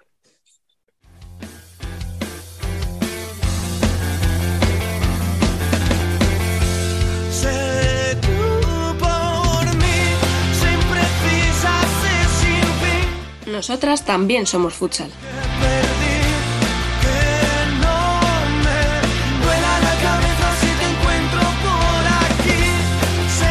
Tenemos como todas las semanas con nosotros a Dani, que sigue del debate, y se incorporan Frank Ake, muy buenas. Muy buenas, chicos. Y si la audiencia me lo permite, que yo creo que sí, nos vamos a meter por un segundito en el masculino con nuestra enviada especial a la ronda principal de la Champions. Alba Herrero, muy buenas. Hola, muy buenas. Bueno, por favor, especial, cuéntanos un poquito y muy rápido, que tenemos a la invitada ya esperando, eh, qué ha pasado en este fin de semana, porque creo que te ha pasado de todo, ¿no? Te voy a decir, ¿o qué no ha pasado? La odisea, la odisea de llegar eh, a un pueblo perdido de la mano de Bélgica. O sea, es que no está ni cerca, está a 12 kilómetros de Bruselas, que tienes que llegar en un autobús que tiene 30 paradas, una hora de autobús, perdón, miento, media hora de autobús más tranvía y metro para llegar al pabellón. es que es muy raro. O sea, la primera prueba para que Palma pasase era llegar al pabellón bien, ¿no? Era llegar al pabellón. Con razón solo había tres, eh, había otros tres señores de Palma, dos señores y una señora de Palma, porque yo creo que nadie más ha conseguido llegar hasta allí. O sea, es que, y tenían coche, porque es que si no es imposible. Bueno, Porque desde el Palma se pabellón- llega muy bien en coche, correcto. no, bueno. No voy a contestar. Eh, Daniel, mm, bueno, déjelo. Eh, luego, el pabellón. He jugado en mejores pabellones que eso. O sea, yo, que soy una don nadie, he jugado en mejores pabellones que eso. Parece un invernadero. Pero es que era. Decía, he leído el otro- antes en Twitter que decía Grelo. ¿Grello? ¿Grelo? Grelo. Grelo, grelo, grelo. Como el lacón. Que había mil, mil asistentes en, en- en el partido. No entran mil asistentes ahí. ¿Qué van a entrar mil asistentes? Por favor, es que. de verdad, eh, espectacular.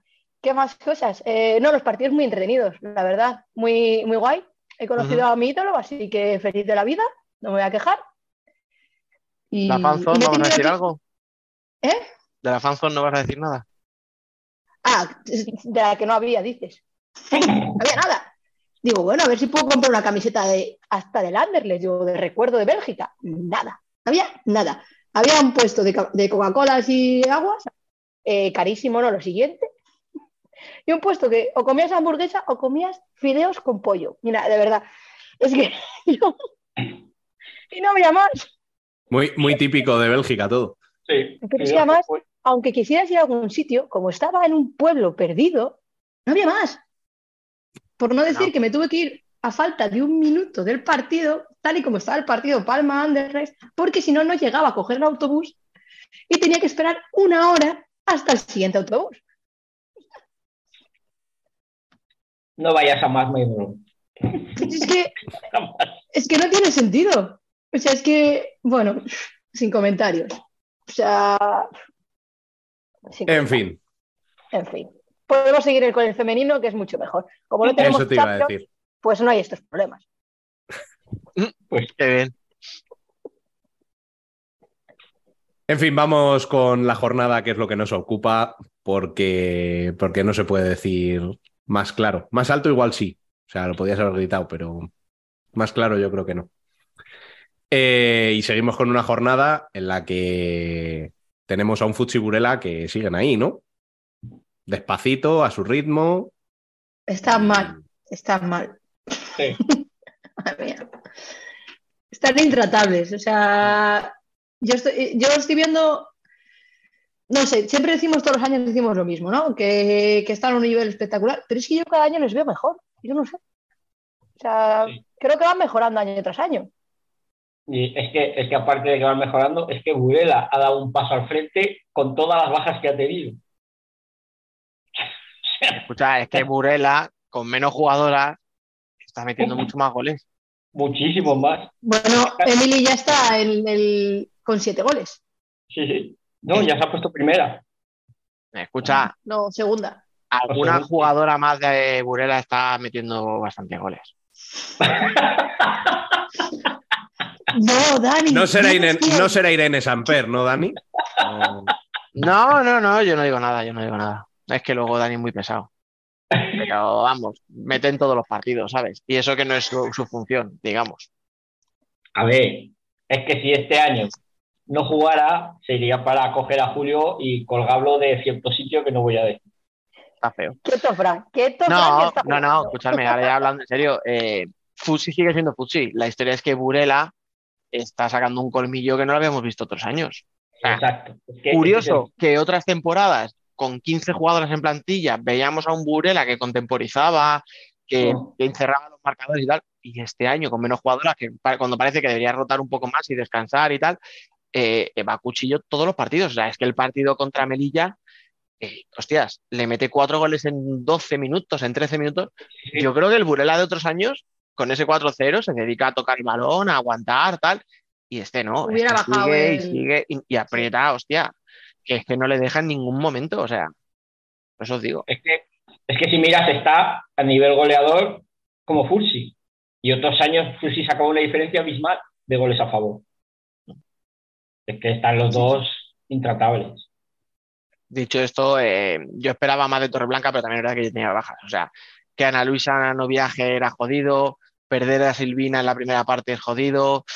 Eh, por lo visto, Amandiña tampoco estaba muy sobrada físicamente, no sé si tenía molestias, si era una Sí. sobrecarga, algo que le pasó. Pero claro, o sea, te quiero decir, fíjate, hemos dicho pues dos de las tres mejores y oye, de encima pierdes a una jugadora también como Silvina, que bueno, no es a lo mejor primera línea, pero también, también tiene que darte minutos. Bueno, Sí.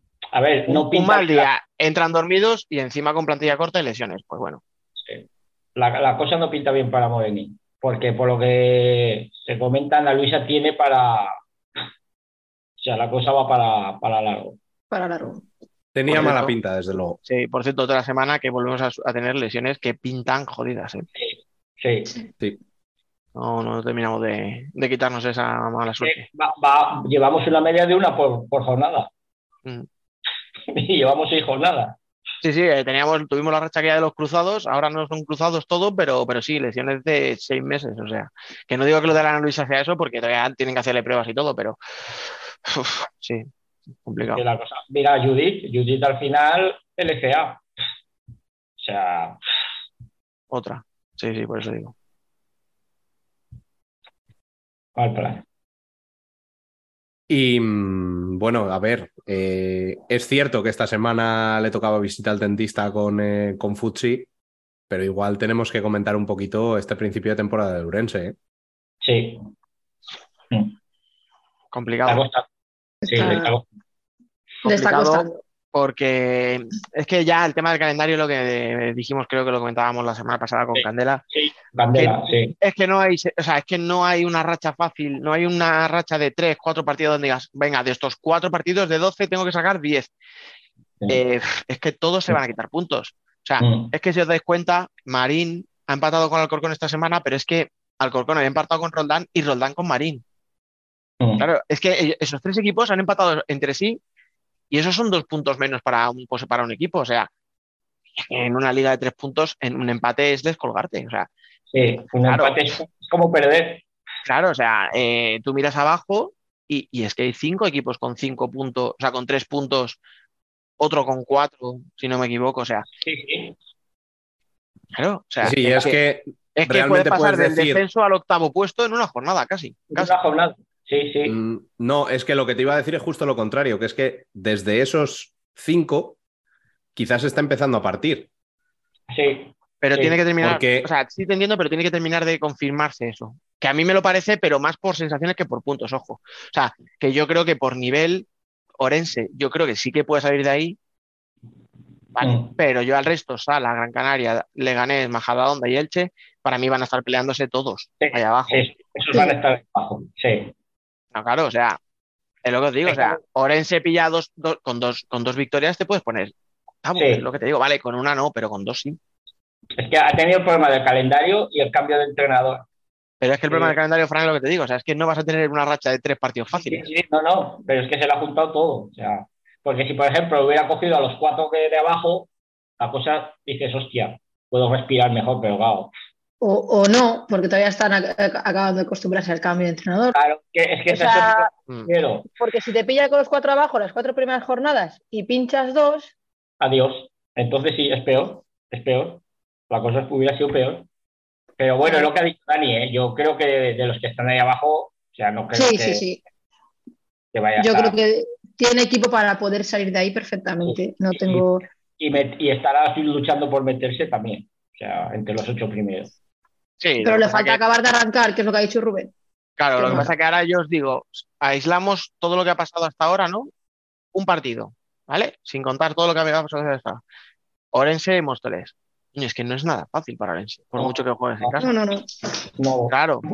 Pero por eso, o sea, ¡jo, qué mala suerte! No, si es que el calendario no es ni malo ni bueno. O sea, es que de 15 partidos que va a tener la primera vuelta, 10 partidos o 12 partidos son muy Sí. jodidos. Son muy jodidos, sí. Claro, o sea, Burela y Fusi de esos 15 te van a ganar 13, vamos a quitar el que se enfrenten entre ellas y un tropiezo que puedan tener por vuelta. Luego hay un grupo de equipos, pues como Melilla, como Pollo, eh, que te pueden pinchar, pues menos en promedio, te pueden pinchar tres, a lo mejor, o cuatro en la primera vuelta, y luego hay un bloque. A partir de ahí, con Alcantarilla, Móstoles, Orense, eh. Marín, Alcorcón, que esos te pueden pinchar siete o ocho partidos en una vuelta de 15. Y ya que- está. claro, eso te digo, o sea, muy complicado. Claro. Entonces, hay, hay que ir rascando en los partidos buenos y en los partidos malos. Sí, y en los malos. Mira, mira ayer Pollo aquí. Ayer casi no gana ¿eh? en ese estaba pensando. No hizo el mejor partido, pero sacó los tres puntos. Pues va, me lo llevo para casa y esto que tengo en el buchaca, Fue ¿sabes? la cosa que que terminó pidiendo la hora. A, a eso voy, pero hay que saber sufrir. O sea, este Sí. año tienes que saber sufrir. Y, Eh, a ver. Los dos goles de Pollo aquí a balón parado. Un penalti y una falta. y luego, Pero es que no todos los partidos te va a salir todo. La cosa ya. está en que lo poco que te salga lo marques y como dice Dani, a sufrir y a llevarte los puntos, porque eh, lo estaba diciendo Dani, pero yo creo que todo esto, a mí, a mí estas cosas, sé que a los entrenadores y a los equipos obviamente no nos hace ni- ninguna gracia, pero a nosotros, yo creo que es que la liga cada vez está tan competitiva, tan, ha subido tanto el nivel Que es que cualquier equipo te puede ganar y cualquier equipo puede, no sé, eh, no sé cómo explicarlo, estoy un poco como siempre espesa.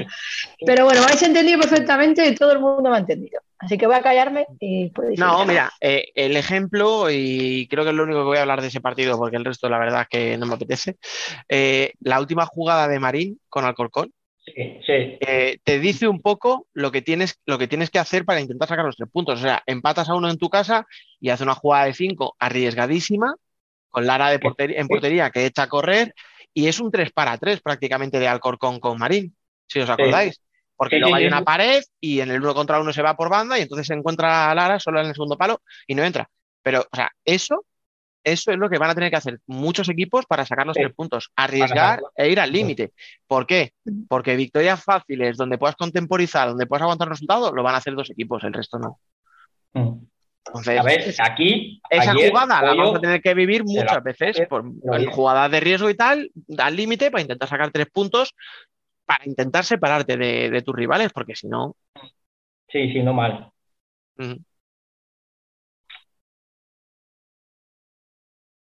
Bueno, y el otro tema que quería tocar antes de presentar a nuestra invitada es la remontada que está llevando Móstoles desde que hablamos de ellos aquí.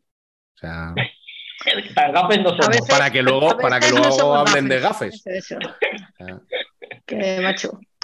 Tan gafes no somos. Lo que pasa es que Bueno, está sufriendo mucho. Pero mira, lo que, el, el ejemplo que ha puesto Dani lo está cogiendo Móstoles.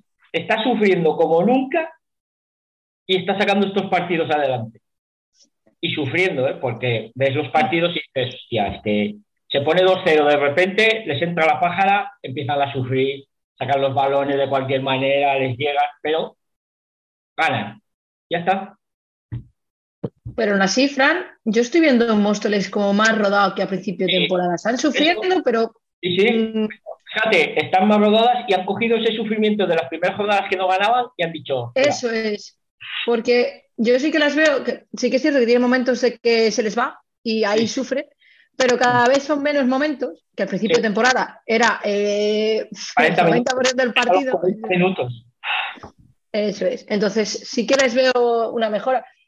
Esta jornada han ganado a costa del Leganés, que, que parece que va a seguir sufriendo, que Mm. no acaba de... Sí, yo creo que va a acabar sufriendo, no, no acaba de despegar. Y es una, es una derrota un poco bastante, bueno, un poco, bastante dura para, para ellas. Leganés. Me refiero, porque es un derby que al final nunca lo quieres perder y es que te está- se están viendo abajo. Sí. ¿Me permitís ahora que haga yo un poco de, de Grinch? Eh, y, y no, no voy a desinflar ningún globo, pero igual que os hemos, o sea, estamos hablando del tema del calendario, es que Móstoles pensar que ha jugado con Alcantarilla el día que debutaba Alcantarilla en primera, ¿vale? Que al final, eh, hemos dicho, tiene un equipazo, tal, tal, tal, pero era el partido inaugural. Ha jugado con Telde, ¿vale? Mm. Luego sí que es verdad que tuvo apoyo, que es un rival muy jodido, pero luego ha jugado con Rayo Majadahonda, ha jugado esta semana con Leganés y la semana pasada había jugado con el con el no, la- con el Sala Zaragoza, no, con Sala juega la Sí, semana, no, la semana anterior había jugado con Sala Zaragoza, o sea, lanzado. ¿vale? O sea, quiero decir, bien por Leganés, por sacarlo, o sea, por, perdón, por Móstoles, por sacar los puntos que tenía que sacar, pero es que de los seis últimos ha jugado ya con cuatro. Sí. Es Ya, que, pero son los puntos que tiene que sacar. No, no, no, Es por que si supuesto, por supuesto, puntos, pero son los puntos que Mm. tienes que sacar para no complicarte la vida abajo, exacto. eso es. Mm. ¿vale? Pero ¿qué te quiero decir? Pues que es que le queda jugar contra las siete Todo. primeras. Le queda contra todo. Le queda jugar contra todo. Entonces, oye, sí, estos puntos eran totalmente obligatorios para no meterte en apuros, sino que no te entraran los nervios. Pero realmente lo que ha sacado Móstoles era lo mínimo y necesario. O Tenía sea, que sacar. Sí. quiere decir que tiene que seguir mejorando, que tiene que eh, terminar de, de cuajar ese equipo, de, de coger un poquito la idea, porque lo que le viene es muy jodido. A ver, eh, de hecho, lo has dicho tú antes. Ourense Móstoles. Ese Claro. partido. Es que, ese ¿ves? partido- Ese partido va a marcar muchas cosas. Claro, es lo que Sí. te digo. O sea, con ese partido habrá jugado con las seis últimas, salvo con Elche.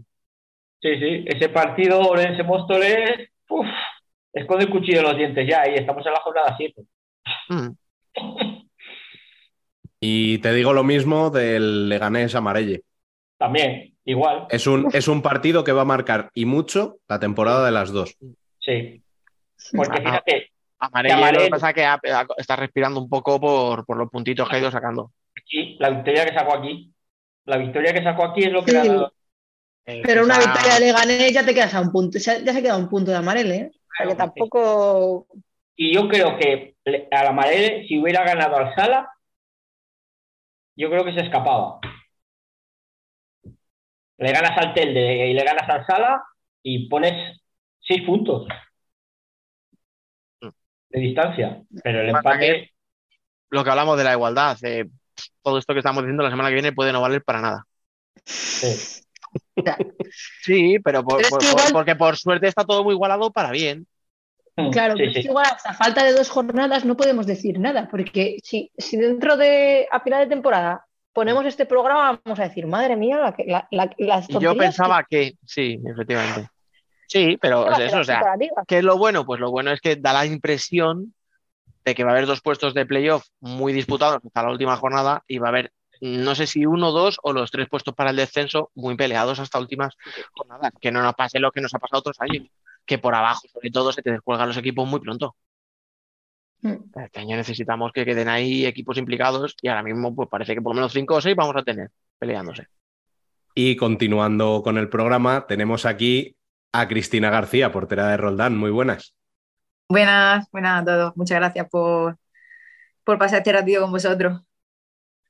Bueno, lo primero de todo, muchísimas gracias por pasarte con nosotros este ratito. Y la primera pregunta es obvia. Eh, ¿Qué tal estás viendo al equipo en este principio de temporada?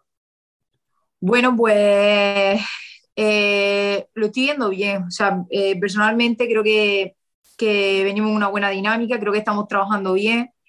Pero sí que es verdad que los últimos partidos creo que nos ha faltado un poquito de competitividad y eso ha hecho que muchos de los partidos, muchos de los últimos partidos, pues se nos hayan escapado por mínimos detalles o por detalles que, que creo que en primera división no nos puede pasar. Y más a, a STV Roldán, ¿no? Que, que a priori pues somos un equipo que queremos estar arriba y queremos estar por, por entrar en esos playoffs y por todo lo que, lo que venga. Y, bueno, pues creo que tenemos que dar ahí un pasito más y, y bueno, y, estar en ese punto competitivo que nos hace ser diferentes, pues ahora mismo a, los equipos más grandes, ¿no? Creo que esa es la, lo que nos diferencia o lo que nos marca la diferencia de, de los dos equipos a priori que están más arriba, como Fusi y Burela. Nah, eso es, aquí ya ni contamos con ellos. O sea, aquí la clasificación la miramos del tercero hacia, hacia abajo. Ya no nos interesan. Porque bueno, sí. si no, ¿qué hacemos? O sea. sí, bueno, pero creo que eh, es más, lo estuve hablando con algunas compañeras, ¿no? Que, que, es verdad que, bueno, que el año pasado terminamos muy bien, eh, pusimos a Burela mucho a Bure en el playoff y, y, este año creo que, por ejemplo, el último partido de casa que, que estuvimos muy bien en la primera parte, luego en la segunda parte creo que hubo un momento del partido en el que, no sé por qué, cambiamos el chip y al final perdimos por 4-1, que dices 4-1, eh, es, un, es un resultado abultado para realmente lo que dimos en el partido, ¿no? Y creo que esos detalles son lo que al final te hace eh, ser diferente al resto de equipos, ¿no? Que cualquier equipo eh, ya de cuarto para arriba tiene cinco minutos malos en el partido y ya te, te marcan dos goles y, y luego es, es, muy complicado volver a retomar o remontar ese, ese resultado, ¿no? Y creo que, que, ahí sí que es verdad que tenemos que dar un paso al frente y, y coger más responsabilidad, ¿no? Todas las, todas, todas las que estamos en el equipo.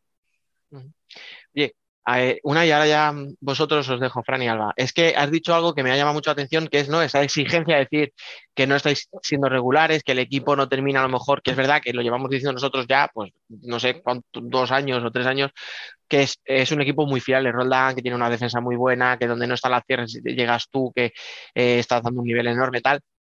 Claro, dices eso, no, no, no estamos siendo regulares, pero claro, ver los rivales, Orense, Alcorcón, Marín, Burela, Torreblanca, claro, es que el de Elche, con todo lo respeto para Elche, pero puede ser el primer partido donde claramente erais favoritas a vuestro rival. El resto creo que estaba todo muy equiparado, ¿no? O sea, que, tampoco es, es bueno para la competición, pero claro, no es fácil, ¿no? Tener tanto partido seguido tan complicado. Claro, a ver, yo creo que es muy bueno, ¿no? Es muy bueno que, que a día de hoy hayan tantos equipos que, o sea, cualquier equipo es complicado ya, ya eh, eh, los partidos hay que jugarlos, no somos 5 contra 5 al final, jugamos en igualdad. Y, y, bueno, y creo que lo bueno que está teniendo este año la liga es que hay muchos equipos que van hasta arriba y claro. que vamos a estar luchando, luchando hasta el final por estar dentro de esos cuatro o en la Copa de la Reina a ver quién, quién llega o quién puede ser más favorito, porque sí que es verdad que, bueno, Burela y Fusi pues son los dos equipos a priori favoritos, pero es que tenemos apoyo que está haciendo, o sea, ha hecho un equipazo, Alcorcón que que para mí es uno de los equipos más complicados de, de la liga. Eh, no sé si es porque cada vez que vamos allí nos cuesta muchísimo, cada vez que viene aquí es, un, es nuestro beso más duro, pero, pero bueno, Marí, es que ya cualquier equipo, Alcantarilla, que te, o sea, es que está muy bien, entonces... Eh, es lo que te comento, que creo que la liga eh, este año está muy igualada, sobre todo para los equipos que, que, siempre estamos intentando luchar por eso, por entrar en esos playoffs o por llegar y, un, y, tener un puesto en la final de Copa. Y bueno, creo que, creo que es bueno también, creo que es muy bueno para la liga. Mm. Vale, venga, voy yo. Eh, primero saludar a Cristina y darte las gracias por, por pasarte a visitarnos. Mi pregunta es, a ver, al hilo de lo, que, de lo que estabas comentando, me encanta esa exigencia porque para mí sois el equipo más vistoso de ver de la liga. Entonces, mi pregunta venía con eso, si esa exigencia la ponéis vosotras o viene de parte de, del club, entrenador, o solo la exigencia la ponéis vosotros.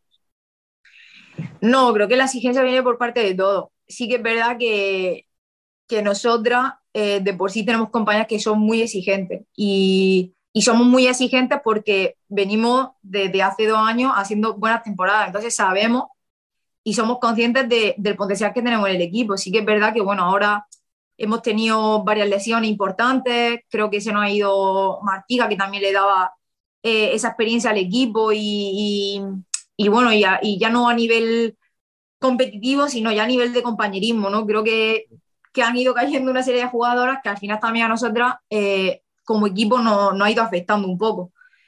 Y, y bueno, yo creo que nosotros mismos nos ponemos esa exigencia, ¿no? De decir, no, eh, hemos hecho entrenamientos buenos, pero queremos más. Y, y hemos perdido contra Burela 4-1 pe- o hemos empatado contra Golcoy y se nos queda la sensación de hemos hecho un partido horroroso. Y creo que eso es bueno también porque, porque bueno, a nivel de equipo eh, sabemos que podemos dar mucho más. Y, y eso creo que, que es lo bueno que tiene Roldán, ¿no? Que nunca damos un partido por perdido, siempre llegamos ahí a los partidos que nos cuesta mucho, pero al final siempre tenemos esa espinita de, bueno, eh, vamos a remontarlo, vamos a, vamos a exigirnos más. Y, creo que eso es, es fruto de todo, ¿no? Tanto de parte de la directiva, parte del cuerpo técnico y parte de las jugadoras. Creo que estamos en el mismo barco y eso es muy importante.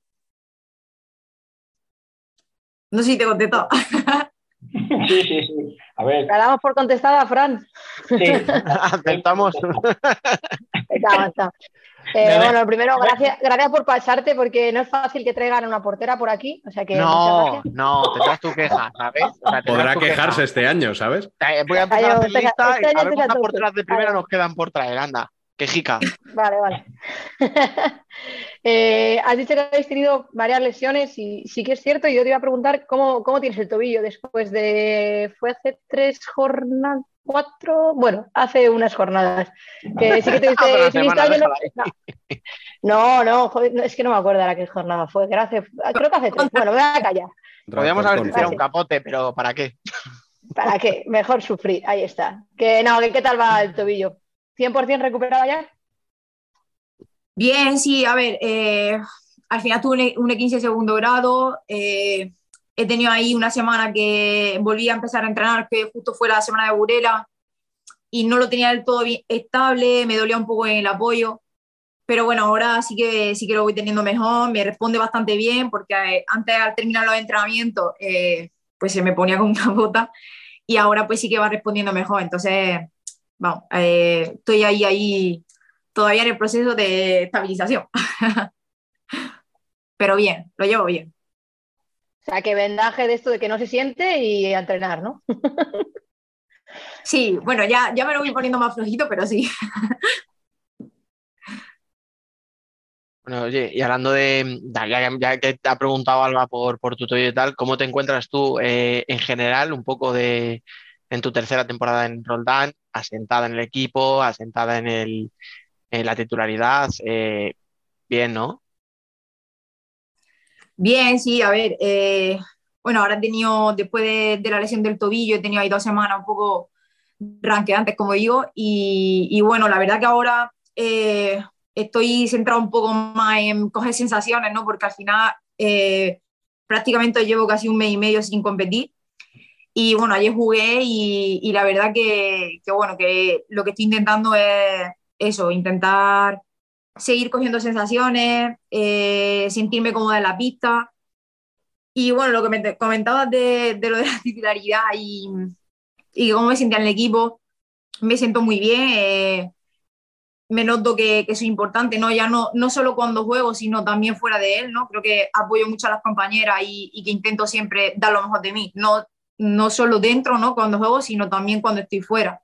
Creo que eso es más importante que cuando, que cuando estás compitiendo. Y, y bueno, y al final es complicado, ¿no? Porque creo que hay mucho nivel en la portería de, de Roldán. No solo estoy yo, está también Almudena y Ana, que es una chica que viene jugando, o sea, que ha jugado ya y que tiene 18 años y que tiene un potencial increíble, que, que yo siempre lo digo, ¿no? Que va a ser, creo que una de las porteras de aquí a, a unos cuantos años eh, importantes para, para la liga. Y, y, bueno, pues la verdad que, que intento entrenar eh, al 100% siempre para no perder esa regularidad e intentar siempre pues, mantener un poco el, el, el nivel, ¿no? Creo que, que tuve ahí un partido al Corcón, no fue mi mejor partido, por así decirlo, no me, no me encontré cómoda del todo, y bueno, ahora pues intentando eso, intentando recuperar mi, mi, mejor nivel y poder intentar también ayudar al equipo. Has dicho lo del nivel de la portería Roldán, claro, menos mal que en la selección es mucho más fácil entrar, porque ahí no hay nivel también. es verdad que, que, es que, o sea, en España hay una cosa que es que le das una patada y sale una portera de primer nivel, es increíble. O sea, yo no sé cómo lo hacéis, pero es increíble. O sea, has ido a buscar el puesto más difícil para ser internacional. ¿eh?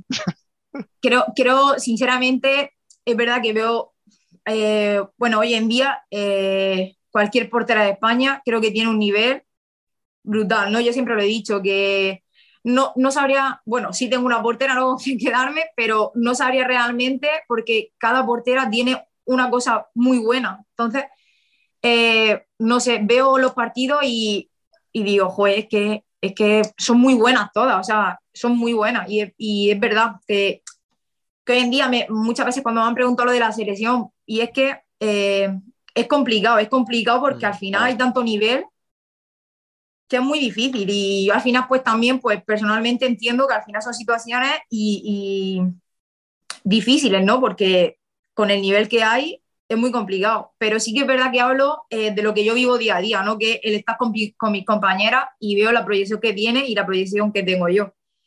Y sí que creo que ahora mismo, eh, ponga a quien ponga en la portería de Roldán, eh, puede hacerlo, de 10 porque creo que estamos las tres preparadas para, para disfrutar cualquier tipo de partido. Y así se vio en Burela, que, que, jugó Ana, que es una niña de 18 años, y que lo hizo genial, ¿no? Que no, no, no creo que sea imprescindible el estar yo para que el equipo eh, esté bien. Entonces, bueno, creo que eso es lo bueno que tiene también Roldán, ¿no? Que, que las tres estamos, estamos muy bien. Eh, no, a ver, las tres están muy bien. Espera un segundo, Alba. Las tres están muy bien, pero es que estamos hablando con la que ha salido elegida mejor portera de la liga dos años seguidos en los premios de Futsal Corner. ¿En qué premios? ¿En qué premios? Disculpa. elegida, elegida por nuestros oyentes, eh, la mejor portera de la temporada, tanto esta temporada pasada como la anterior. Sí. ¿Qué se siente cuando reconocen tu trabajo la gente que, digamos, está fuera de la pista? Bueno, pues, ¿qué te iba a decir? si es que, cuando, no sé, cuando te dan un premio así, ¿no? Y, ves que la gente ha reconocido tu trabajo, porque eh, yo, como digo, eh, me ha costado mucho llegar hasta aquí y llegar eh, a este nivel. He tenido que pasar por muchas cosas, ¿no? Que hoy me dicen, Buah, es que sí, ha sido, bueno, ha ido con la selección y cuál, y, y patatí, patatá pero es que también sufrió mucho, ¿no? Y creo que las porteras sufrieron mucho más que muchas jugadoras, creo, porque eh, hay años en los que a lo mejor cambia el entrenador, cambia cualquier cuerpo técnico y, es muy complicado, ¿no? Otra vez o que, o que ese entrenador confíe en ti o que saque eh, lo mejor de ti, ¿no? Y, y, yo creo que vengo de un proceso eh, que me ha hecho ser mejor no solo como portera, sino también un poco como persona, ¿no? Que, y como deportista, que creo que he sufrido mucho porque he sido, eh, o sea, he sido siempre muy suplente, como yo digo. Nunca eh, llegué a UGA y no jugaba y cuando ascendimos a primera, pues tuve que, que, que esforzarme mucho ¿no? y que trabajar mucho. Y, y, creo que este reconocimiento ahora, pues, pues para mí es, es un, no es un proceso de ahora, sino un proceso de, de, mucho, de mucho tiempo, ¿no? de, de trabajo de mucho tiempo, de, de entrenar yo por mi cuenta, de ir por la mañana a entrenar como entrada portera, eh, mejorar no solo ya a nivel de portería, sino a nivel técnico, a nivel físico. Y bueno, pues me siento eh, feliz ¿no? de, que, de que me hayan podido dar e, e, ese premio. ¿no? Para mí ha sido un proceso muy complicado, ¿no? el poder llegar a primera división, el, el haberme asentado como eh, una de las porteras que tiene nivel ¿no? o, de mal nivel, aunque aunque bueno, eso eh, también es fruto de lo que digo, ¿no? De toda la gente que me rodea. Yo no he podido conseguir todo lo que he conseguido sin el equipo que he tenido detrás, ¿no? sin el apoyo que he tenido, sin el preparador de portera, sin mi entrenador, sin mis compañeras. Y, y bueno, y, y, es verdad que muchas veces nos dicen, Buah, es que es muy fácil, ¿no? O, o ser portada de la selección. Y, y yo me, me, paro a pensar y digo, madre mía, hace cinco años, yo me, me, o sea, incluso pensé en dejarme el fútbol sana, ¿no? Porque, bueno, porque o no tenía esa continuidad o no disfrutaba tanto o no jugaba, iba a entrenar y, y, te das cuenta de que, bueno, al final la confianza que tiene el entrenador en una de las porteras, pues no es la misma que en la tuya, ¿no? Que muy respetable, ¿no? Y eso pasa y es, y es algo con lo que tenemos que, luchar las porteras, ¿no? Y, y, creo que eso también, pues me ha hecho ser mejor porque me ha hecho ser más fuerte de mente, ¿no? Y, y superar esas situaciones que he tenido malas, pues creo que me han hecho eh, estar donde, donde ahora estoy, ¿no? Y bueno, creo que eso también ha sido, ha sido importante. Yo te iba a preguntar, en todos esos momentos que igual has estado peor, que has visto que jugabas menos, que entrenabas aún más y, que no salían las cosas, ¿había alguna portera que te fijaras y cogieras de referencia diciendo, joder, si, si lo hago como ella, tiene que salir? O que te diese ánimos para decir, si ella puede hacerlo, ¿por qué no yo? O alguna cosa es. A ver, cuando yo entrenaba, eh, nunca me fijaba en, a ver, siempre pues eh, para mí no, mi portera referente es Silvia, no siempre lo he dicho, porque creo que, a, o sea, creo que es una de las porteras más completas, no solo, no solo a nivel de ya de parar, ¿no? sino a de todo, ¿no? De tácticamente, cómo se posiciona, saque, juego de pie. Y bueno, siempre que he intentado verla, pues, pues siempre he intentado fijar a ver en cómo, en cómo se movía o, o cómo paraba un balón, pero nunca he intentado imitarla, ¿no? Porque creo que al final cada portera tiene su propio estilo, ¿no? Y es lo que comento. Eh, al final, cuando quieres ser alguien, va, a ser más complicado porque eh, tienes que fijarte mucho, tienes que imitarla mucho. Y al final tienes un entrado de porteras que a ti te va a entrenar de una forma y tendrá otro entrado de porteras que te va a entrenar de otra forma. Y creo que al final eh, yo pienso que tienes que coger lo mejor de cada uno, ¿no? O lo mejor que a ti te viene. A lo mejor yo me consigo una portera que, que se mueve más rápido o, mm, o, que le, o que, no sé, o que se posiciona bien en los unos contra uno, pero a lo mejor me cuestan más otro tipo de situaciones, ¿no? Y no por ello voy a intentar fijarme en una portera que lo haga muy bien, porque a lo mejor a mí no me sale, ¿no? A lo mejor yo hago la cruz en, en la línea de, de la portería, como Silvia, y me entran los balones por todos lados, pero a lo mejor ya no, ¿no? Porque es más corpulenta o... Hay que, te voy a decir, me des un metro noventa casi ayuda, ¿no? Claro. Entonces creo que, la, yo creo que siempre he intentado trabajar en lo que, eh, conforme me han dicho la, la entrada de portera, ¿no? O, bueno, he tenido la suerte, la mucha suerte de entrenar con Dani, ¿no? Con Dani Buche, que para mí es uno de los mejores entrados de porteros que, lo, que he tenido. Y el que me haya entrenado, haber tenido tanta, tanto, o sea, haber estado tra trabajando tantos años con él, eh, también me ha venido bien, ¿no? El no, que muchas veces cambiamos mucho de entrada de portera, ¿no? Como ahora viene uno, ahora se va el otro, ahora... No, creo que él al final ha sido un entrenador que he estado mucho tiempo con él y que los detalles que me ha ido corrigiendo, creo que ha sabido, ha sabido sa sacarme mucho potencial, ¿no? Porque antes yo me miro de años atrás y decía, madre mía, si es que era horrorosa en, en, en esta situación. y es verdad. Y, y, al final con él, pues, pues te corrige y te dice, oye, mira, yo creo que tú, por, por cómo eres, ¿no? Tus características, creo que te viene mejor esto que esto, ¿no? Y creo que eso es importante, porque a lo mejor no le puedes pedir lo mismo a una portera como Silvia o como Marta Valbuena que a una portera como, no sé, como Vane, ¿no? De Orense o, o como Estela, por ejemplo. Creo que cada portera tiene un potencial increíble y que y que hay que potenciar eso y aparte mejorar pues, las, las situaciones que más les cuesten. Creo. No, no, esto para que se lo pongan a una niña de 18 años que esté empezando, que llegue una tía como Cristina y diga, no, yo es que era muy mala, yo es que no lo sabía, yo es que decía, dirán, joder, pues si, si dice eso ella.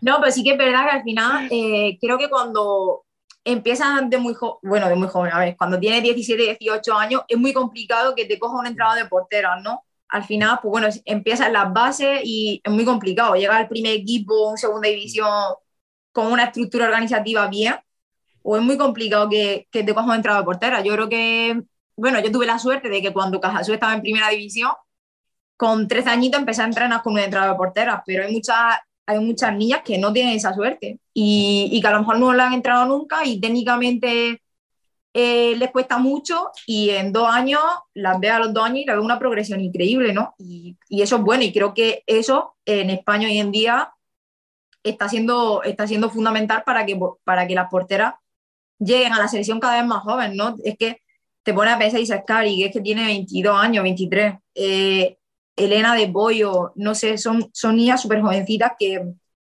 que, que van a tener de aquí a tres años una proyección increíble. Vaya por Dios. Sí, sacamos, sacamos porteras de todos los lados. Digo, o sea. Podríamos jugar con cinco porteras, total, ya puesto. Bueno, en Mira. Dos años pasaba eso, entraban más porteras que jugadoras. Mira, escúchame, Fran, no digas eso porque luego te escuchan los entrenadores, me cambian de entrenador de portera en el descanso, de verdad, y yo ya no puedo más con esa situación. O sea, vamos a dejar de bromas, que sí, que hay mucho nivel, pero que juegue una, ¿vale? Por favor, ya está. Entrenadores del mundo, refería- por favor. En los amistosos Fran se se puede cambiar en el descanso. Ah, ah, o sea, hacemos el portero jugador a la inversa, ¿no? Exactamente, con cinco porteras. He visto, he visto porteras con mejor golpeo que muchas jugadoras. Y no vamos a señalar. Siguiente pregunta.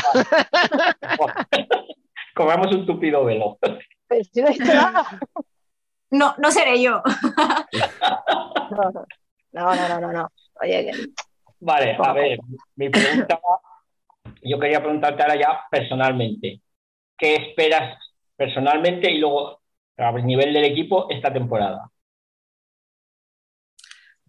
Personalmente, ¿qué espero yo? A nivel deportivo, Sí. a ver, yo personalmente ganar los dos mi equipo. Yo te digo, yo tengo el listón muy alto para ti. Ya lo dejo, te lo dejo caer ya. Yo personalmente, eh, personalmente creo que al final siempre digo lo mismo y me dice, y, y me dice muchas veces, es que eres muy pesada, tal. Sí, pero es que no es pesada.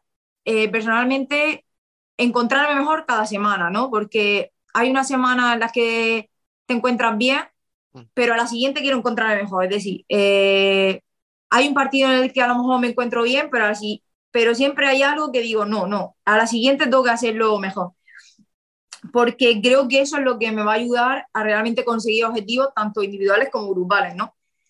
Y no sé, a nivel deportivo me haría mucha, mucha ilusión eh, ganar una liga, ¿no? Me dicen la Copa de la Reina, sí, pero es que ganar una liga, en la liga en la que estamos, la Copa de la Reina vale la por seis copas.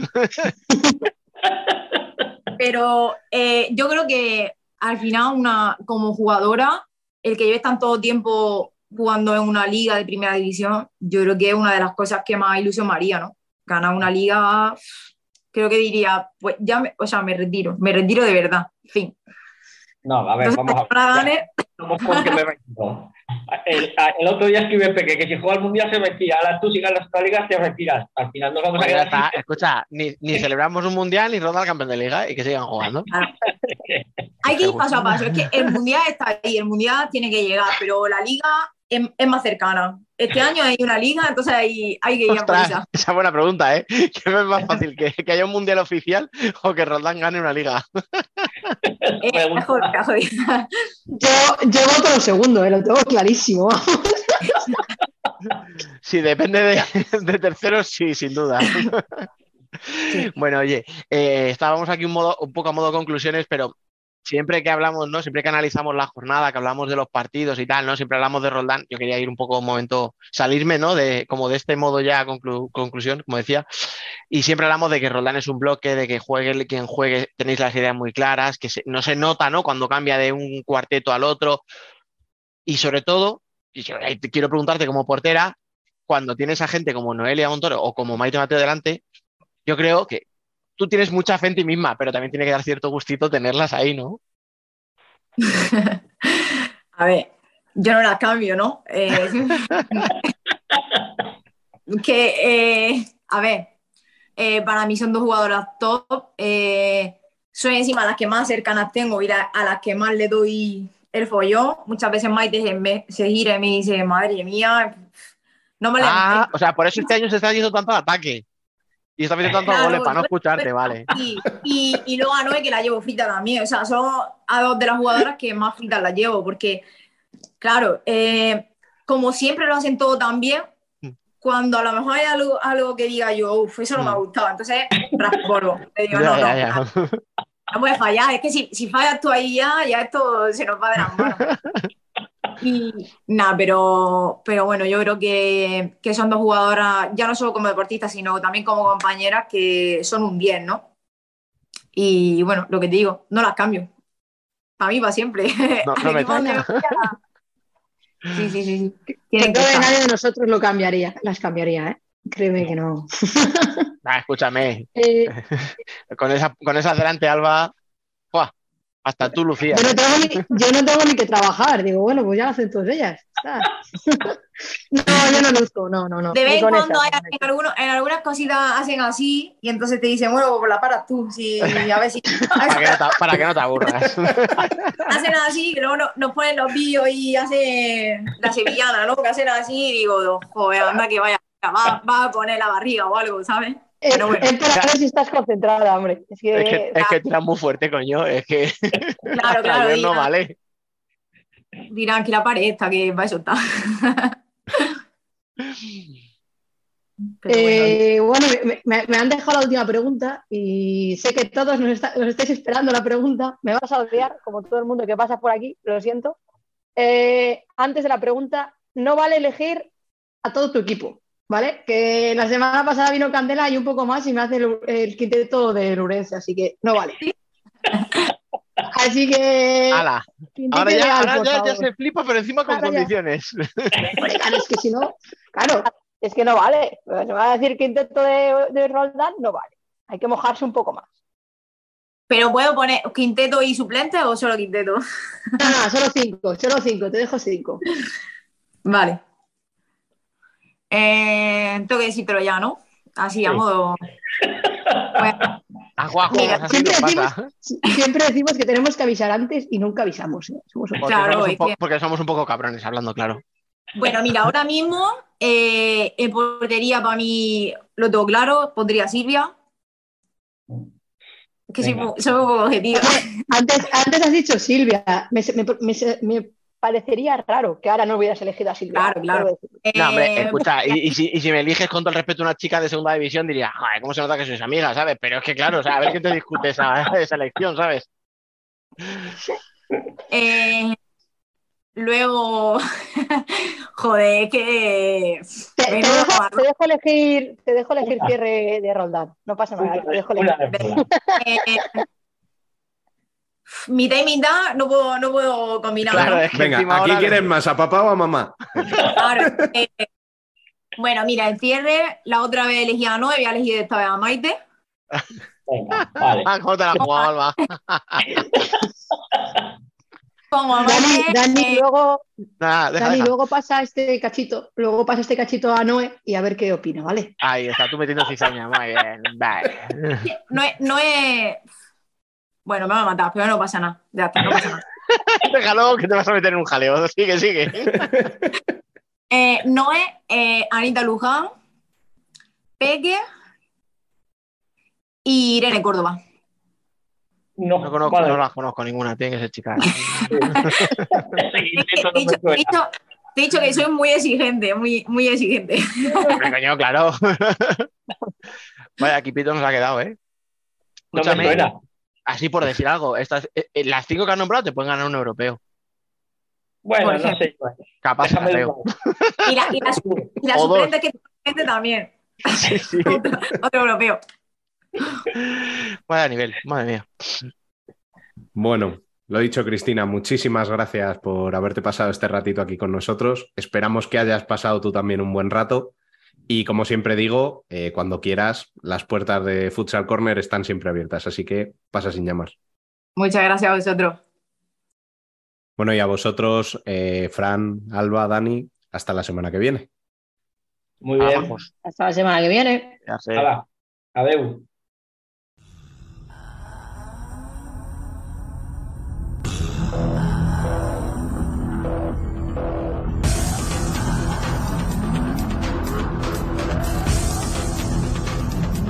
Worldwide Futsal.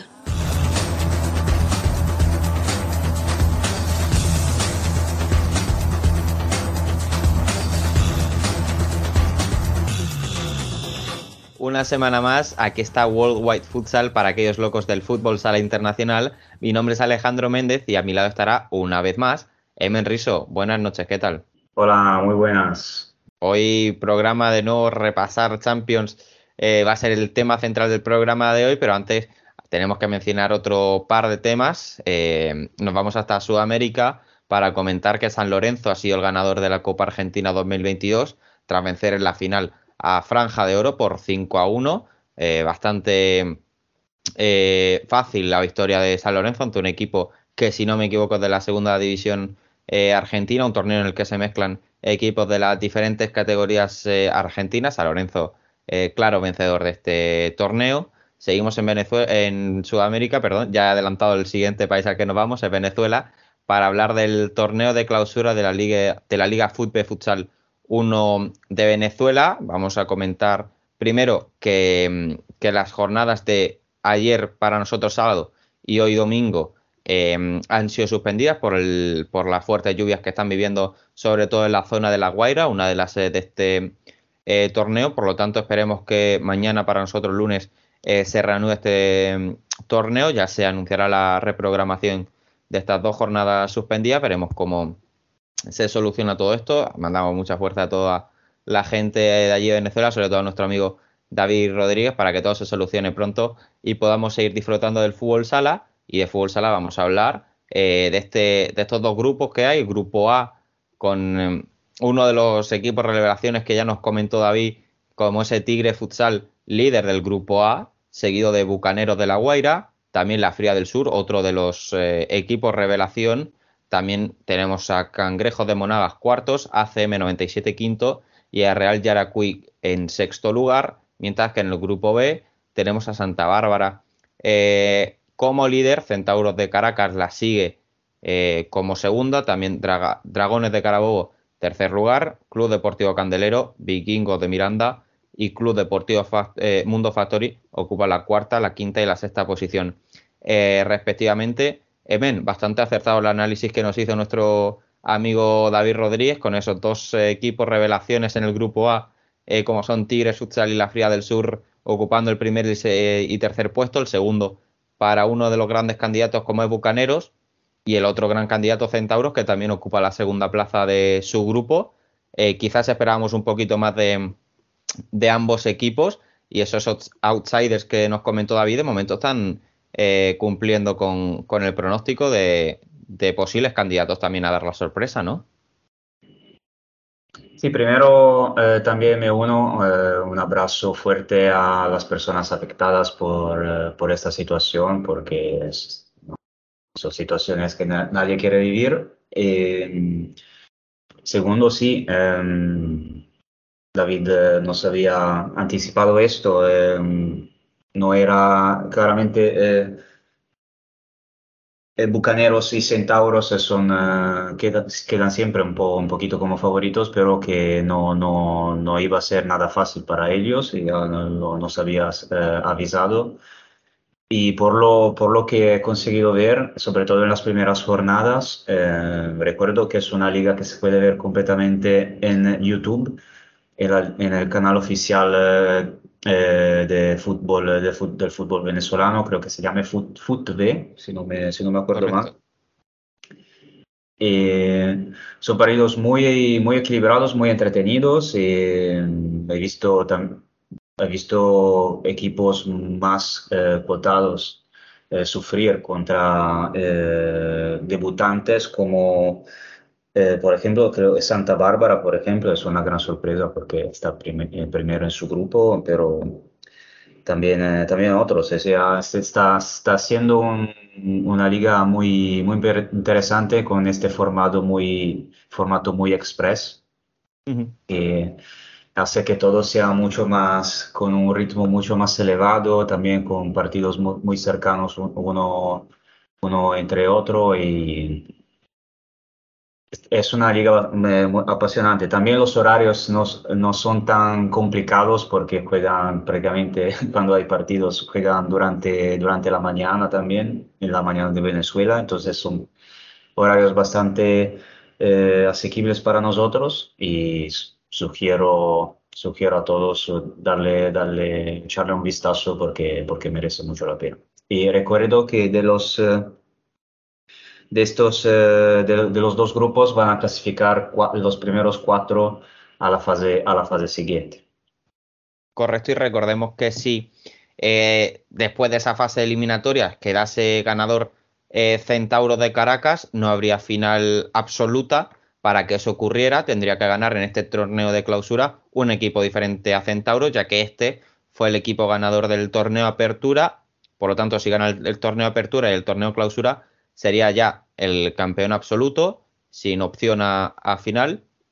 Pero esperemos, como ya dijimos, que haya un ganador diferente en este torneo clausura y que tengamos un partido más de futsal venezolano, que siempre es apasionante ver ese futsal eh, de calle, como, como, como dicen ellos en, en su lema. Así que ojalá que tengamos esa final absoluta.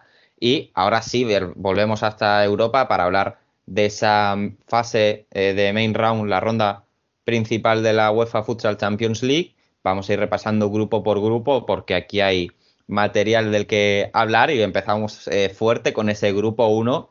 Eh, para mí el grupo más atractivo de todos, ya se veía venir por los equipos que participaban y así ha sido con un triple empate a cinco puntos entre Palma, Anderlecht y Kairat, que son los tres que pasan a la ronda élite por este orden, Palma primero, Anderlecht segundo y Kairat Almaty en tercer lugar, el Sporting de París, que se queda fuera tras encadenar eh, tres derrotas eh, seguidas. Emen, precioso este grupo 1 y yo creo que se cumplen más o menos las expectativas que esperábamos.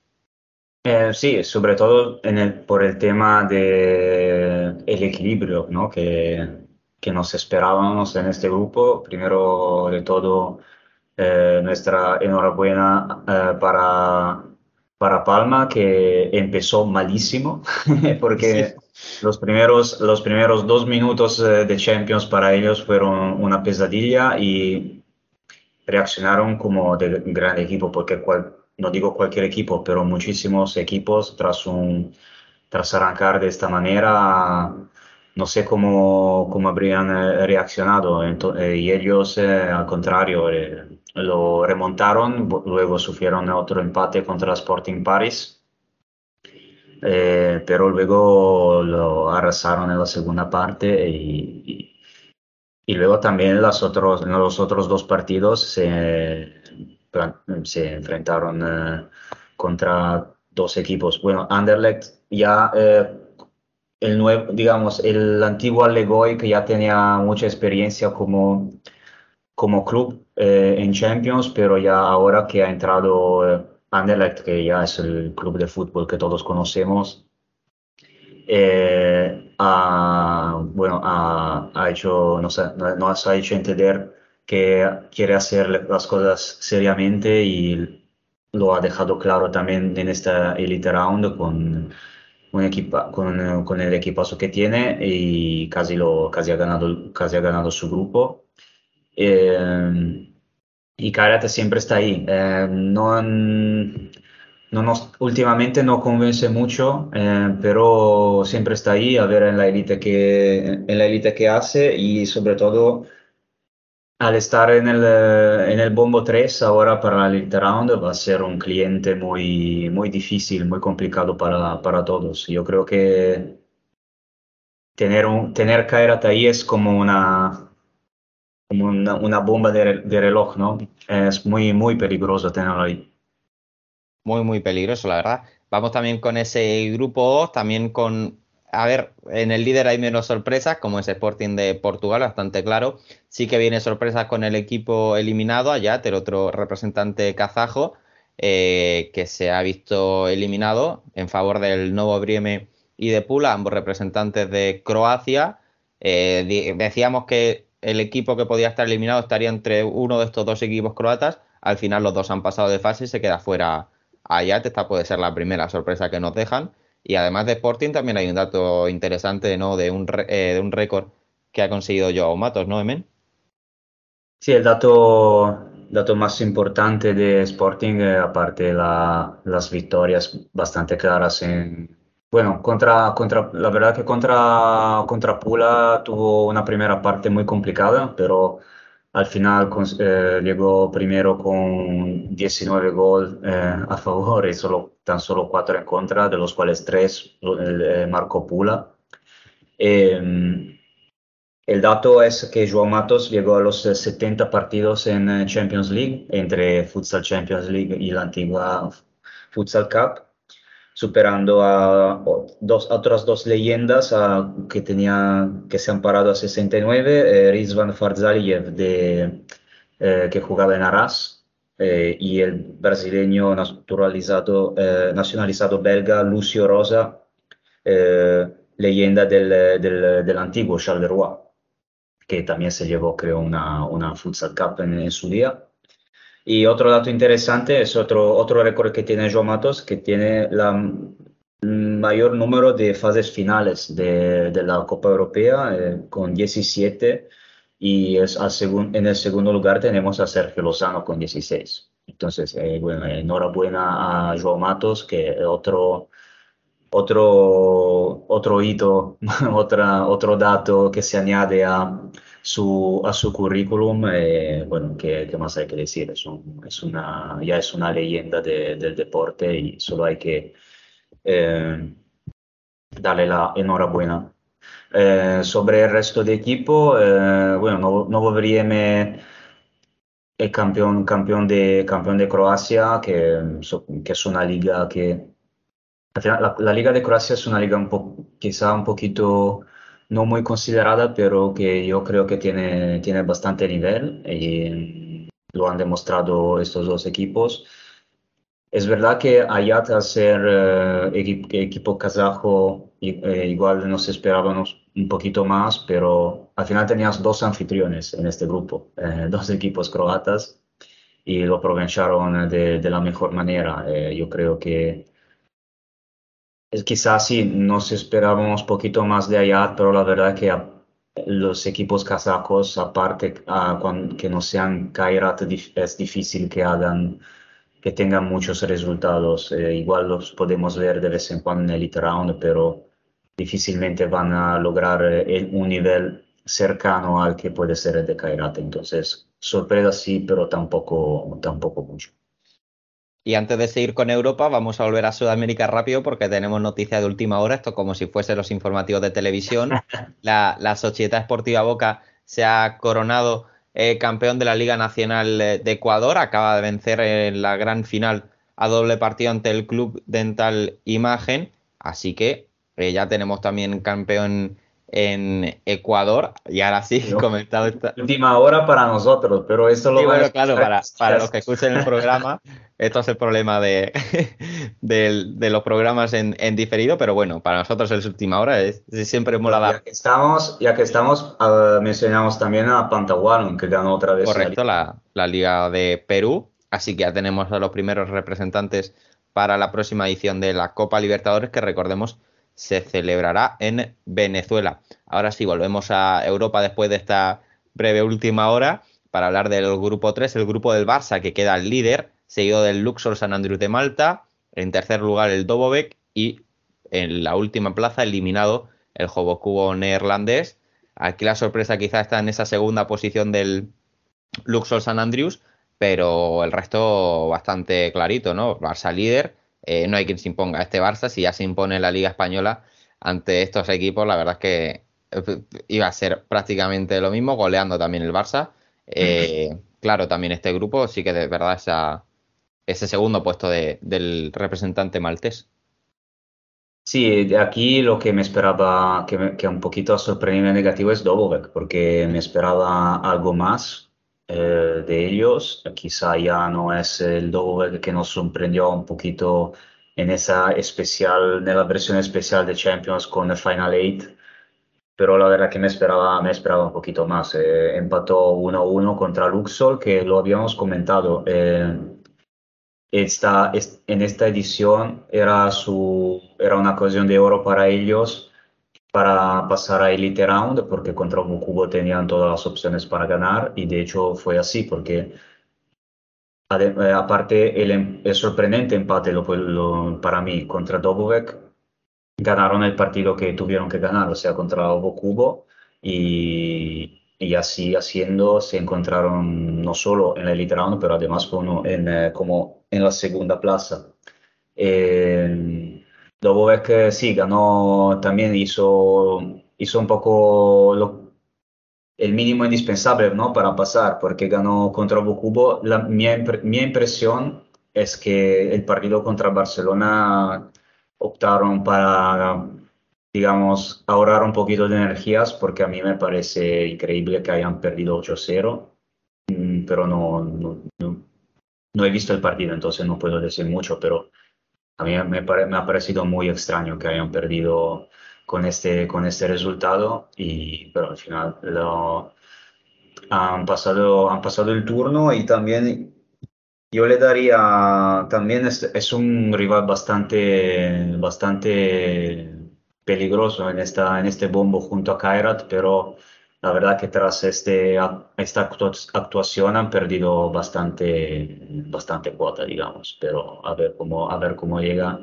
a la, a la pero me esperaba más seguramente. Y es- claramente enhorabuena a Luxor eh, San Andrews, porque claramente para ellos es un resultado increíble.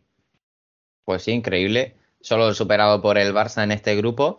Eh, vamos ya con el grupo 4, con otro de los grandes, con Benfica, también claro líder del grupo, seguido de Uragán, el representante ucraniano, que ha hecho muy buen papel en esta main round. El tercer clasificado, y aquí sí que puede haber también un poco de sorpresa, el United Galati rumano, que ha superado al, al Haladas eh, húngaro y, y avanza el representante rumano que, que decíamos que era el que menos posibilidades tenía, pero eh, como decimos, siempre hay que, hay que comentarlo para que pase eh, justo lo contrario, ¿no, Emen?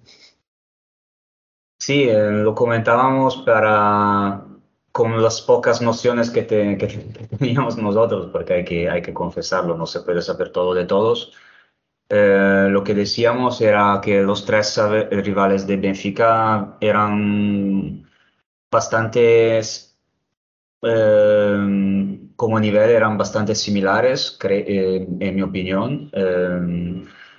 Creo que yo vi el partido de Huracán contra Benfica y la verdad es que lo hizo muy bien. Em, consiguió, em, también sufrió una expulsión durante el partido y resistió hasta, hasta el final y no solo resistió, pero también tuvo muchas opciones para, para, para empatar el partido cuando todavía estaban 2-1 o, o si, si no por, para, eh, para ponerse delante, pero se, se quedaron muy, muy cerca durante casi todo el partido yo creo que hicieron un, eh, un muy buen papel y des- desgraciadamente no pude ver los otros partidos, pero eh, eh, seguramente United, United Galati eh, hizo lo que, lo que tuvo que hacer. Ganar, al final, para, para pasar, para pasar para muchos equipos, lo mínimo, el, obje- el objetivo mínimo tien- tiene que ser ganar el partido que tienes que ganar. Y yo creo que también en este caso ha sido, eh, para United Galati, ha sido eh, este el caso. O sea, ganó el partido que más quizá tenía posibilidades de ganar y, y pasó el turno. Esa al final es la diferencia. Al final llegas, cuando hay equipos eh, de nivel tan parecido, eh, llegas al final que, que, que llegas a, a tener un... los, los partidos son todos una finales, porque ya, bueno, contra Benfica no puedes hacer mucho, pero tiene que dar todo contra, contra, contra el resto. Eh, y nada, sí. Aquí también es una bastante una sorpresa porque lo- la Liga de Rumanía como nivel yo creo que es un poquito un escalón más abajo respecto a la de Hungría, pero enhorabuena, United Galati, claramente. Pues sí, muy buen papel del equipo rumano que, como decimos, deja fuera a las jaladas eh, húngaro. Vamos ya con el grupo 5, empezamos ya con los grupos de la ruta B, en los que solo se clasifica el líder de cada grupo. En el primer grupo, en el 5, se ha clasificado el Loznica Grad de Serbia, tras ganar sus tres partidos En segundo lugar está el Mostar, Orebro en tercero y Araz, el representante eh, Azerí en último lugar, con pleno de derrotas. El representante serbio que avanza a Elite Round. Eh, esperábamos también un poquito más de Araz, ¿no, Emen? Seguramente, Aras es un, es un equipo que ya no es eh, el equipo que llegaba a Final Four o que luchaba para la clasificación al Final Four, pero sí lo veíamos, eh, lo hemos visto siempre en la ronda elite y siempre, siempre luchando y ahora con estos cero puntos ya no sé si eh, corría riesgo de jugarse la preliminar el, año que viene, pero eh, muy, muy mal y igual le falta, le ha faltado alguna renovación de, de la plantilla porque claramente los, eh, los brasileños, eh, los braseríes, como los llama Gustavo Muñana, ya igual ha pasado, han pasado los años para ellos y no, no han conseguido renovar, eh, renovar el equipo. Eh, me ha sorprendido sobre todo eh, Ore- Orebro, eh, no tanto por, la- bueno, además de, de- de haber ganado su partido contra Aras, pero también lo hizo muy, lo hizo muy bien en la- contra los otros dos, eh, que tampoco le daba mucha, mucha opción, sinceramente, per- por, por, eh, el- la liga sueca, sí, tiene también entretenida y tal, pero cuando se trata de subir de nivel, no sé cuánto, cuánto puede, cuánto puede conseguir. Eh, y al final el ganador del grupo ha salido de quizá los... eh, eh, bueno, mo- mostrar el, el- el equipo anfitrión era, era quizá un poquito más favorito por ser anf- anfitrión, pero también el campeón de, de la Liga Serbia eh, tiene, tiene- hay que, te- hay que tener en cuenta en ellos. Entonces, eh, no, no, no muchísima sorpresa, aparte claramente la negativa de, de, de claramente. Pues vamos ya con ese grupo 6, con el Plias Gliwice, representante polaco. Aquí también hay poca sorpresa. Dijimos que este iba a ser el claro favorito y así lo ha sido. Sigo del Stolitz- Stolitza Minsk eh, bielorruso, Gentofte danés y el Likeni eh, de Kosovo. Eh, fácil para, para el conjunto polaco, pleno de victorias, eh, que avanza el Elite Round. Sí, ehm, lo, lo que pasó, la impresión mía o la impresión nuestra era quién, quién, quién iba a ganar el primer partido entre Stalitza y Piast Gliwice iba a ser eh, el campeón. Lo que no me esperaba es que Stalitza quedase con solo tres puntos. Eh, me esperaba un poquito más de ellos, eh, pero sí, la, la verdad que Gliwice, eh, Piast Gliwice, a, a pesar de estar en, el- en la posición 4 en este grupo, eh, en, en el sorteo ya llegaba con, con muchas, con muchas opciones y, y, lo ha demostrado claramente.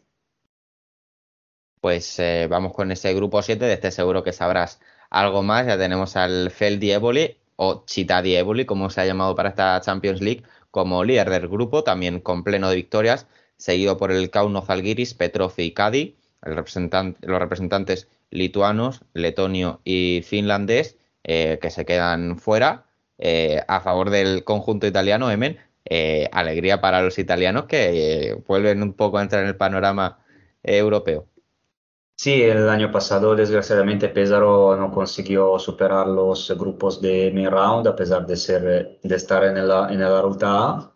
Este año Feldi Eboli llega como ganador de su grupo en la ruta B, como, como, como esperábamos, como, como queríamos. Eh, empezó con, con dificultad contra Campux Dinamo. Eh, era un grupo que tenía sus, eh, sus insidias, ¿no? sus peligros, sus peligros, y sobre todo por eh, quizá como el primer, era importante empezar bien, porque un equipo debutante, no sé cuántos debutantes en la Champions entre los jugadores, pero seguramente era, era muy importante empezar bien. Luego con Petrov con mucha más tranquilidad, ganando 10 10-3 y también contra, contra, contra, eh, contra Zalgiris acabó con un muy buen resultado, como 7-2. Eh, y como, como esperado, eh, Kaunas, eh, Zalgiris eh, se llegó al último partido con Zalgiris y Eboli que se jugaban el primer puesto. Eh, dos equipos con muchos brasileños eh, por eh, eh, los dos entrenadores dejaron jugar los dos los, los jugadores con más eh, experiencia, con más eh, calidad técnica.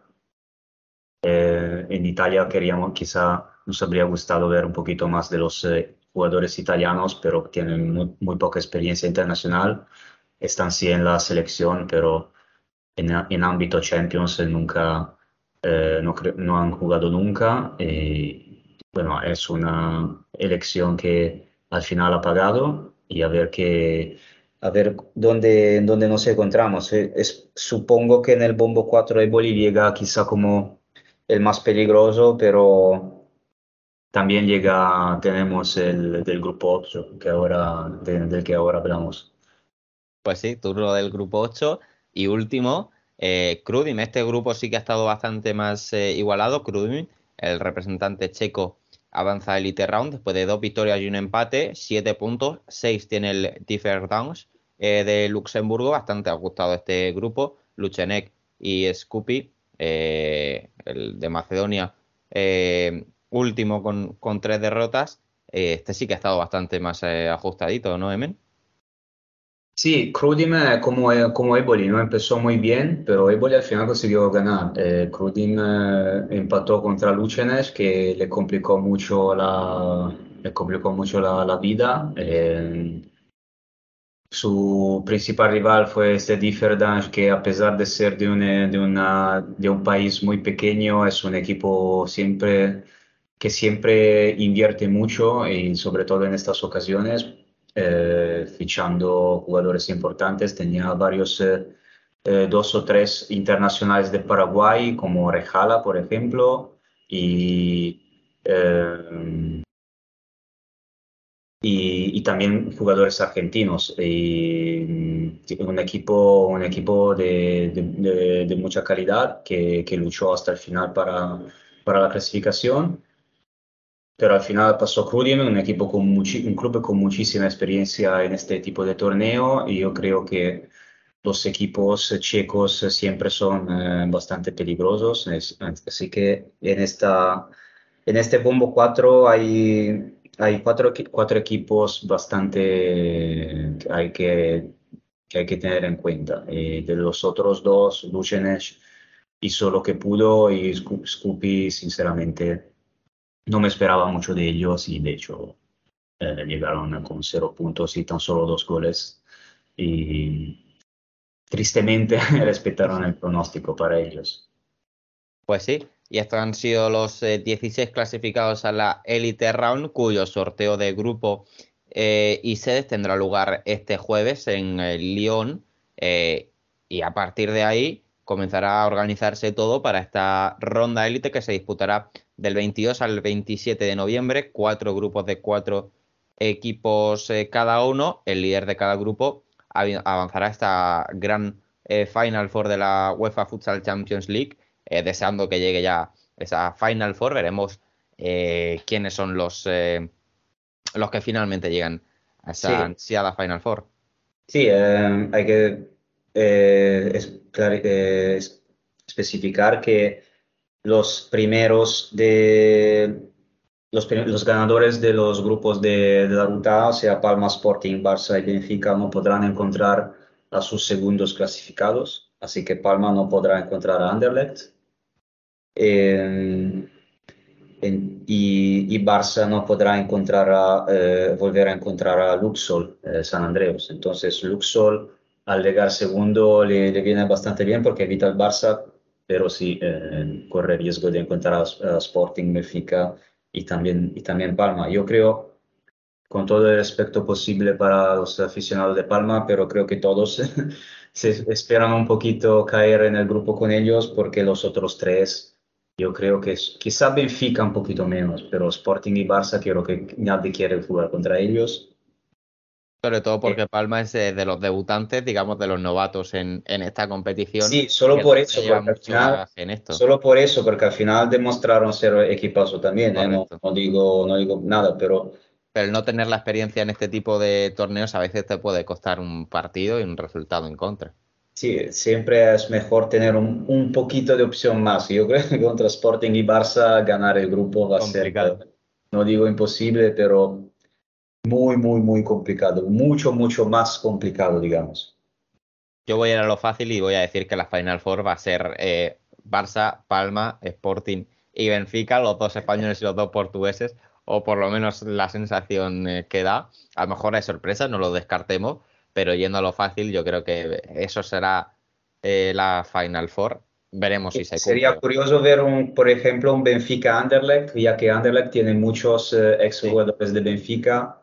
Quizá si va a ser una especie de derby, ¿no? A ver si po- podría ser muy, muy interesante. Para Palma, yo creo que el grupo, el grupo peor que le pueda pasar, yo, eh, yo he visto Dani, nuestro jefe Dani López, decir no Brieme eh, como desde Bombo 2. Yo creo que el peor, o sea, tras haberlo visto jugar contra Benfica, creo que también Huracán puede ser un muy, muy, muy difícil. Y del Bombo 3, bueno, claramente Kairat, por, eh, por la experiencia, por, eh, por la, también por los jugadores que tienen, porque mm, a pesar de no convencer, sigue siendo Kairat. Y del 4, bueno, yo espero que no sea Eboli porque me... por un lado, pero también... Pero en- de, los, de las cuatro, sí, quizá, quizá Eboli es el más, eh, un poquito más peligroso, pero no hay que... Tres tampoco se quedan cortos, tanto los Nicagras como Piasglivice y, y Krudim. Eh, tampoco son equipos fáciles. Sí que es verdad que el Chita di Eboli o Feli Eboli es del, el gran favorito, el mejor equipo de ese.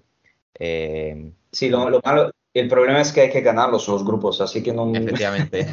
es muy, muy complicado. Si, si muy pasaran, si, si pasaran dos equipos, de, y, y eso siempre es mi- un poquito mi sueño. si hicieran una Final Eight en vez de una Final Four con, con dos equipos de cuatro pasando, sería... estaría Quizá bastante bonito, ¿eh? Sería, yo creo que sería más bonito y también sería un poquito más entretenido hacer eh, este tipo de pronóstico, pero sí, Y porque tenemos más partidos. O sea, al final, nosotros queremos más. Bien, pero es que cuando ves un grupo que con Sporting y Barça y pasa solo el ganador, ¿qué, qué- qué- qué- qué le vas a hacer? Hay, hay pocas opciones. Sí que es verdad que hay, hay más opción a la sorpresa de que se clasifique un croata, que se, se- que se clasifique un rumano y esa sorpresa que también es verdad que en este tipo de competiciones siempre gusta ver un equipo diferente, que no sean siempre los mismos, eh, siempre mola. A ver si la UEFA nos escucha y, y toma nota. Ya, lo dudo. Yo también lo dudo bastante, bastante. Bueno, que, que el equipo diferente, si no, si no, si no va a ser Eboli, que sea Palma, claramente. Para mí. Pues sí, la verdad es que. Para, vosotros, que- para vosotros supongo que, que no que se va a ser Palma y no Eboli, pero... Sí, yo creo voy un poquito con Palma, voy un poquito por- con Palma porque además el ser debutante no es uno de los equipos que repite como puede ser Barça eh, o Sporting, así que a ver cómo le sale al conjunto eh, mallorquí, veremos también cómo avanza esta ronda de élite, el sorteo como digo este jueves, eh, lo comentaremos, lo mencionaremos en el próximo programa, así que por hoy nos despedimos, muchísimas gracias Emen. Gracias a ti y gracias a todos. Efectivamente, gracias a todos una vez más por acompañarnos en este ratito de futsal internacional. Nos vemos la semana que viene. Así que, chao, chao.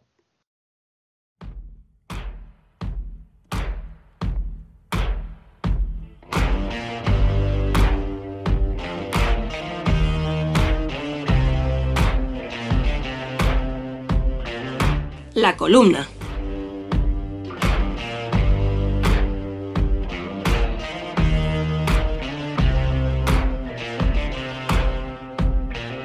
Creo que todos podríamos llegar a concluir que el fútbol sala es la cosa más importante de las cosas menos importantes. Ahora bien, espero no estar solo en la siguiente afirmación. El entrenador es la cosa más importante del fútbol sala. Lo que le convierte en la cosa más importante de las cosas más importantes de las menos importantes. Así lo evidencian los resultados en las últimas temporadas. El entrenador es algo así como un sensor de la estabilidad de un club y de la capacidad de su directiva. Si este año, cuando hablamos de la situación de Sasuna Magna, nos cuesta reconocer sus papeletas para descender, es por la trayectoria de su entrenador.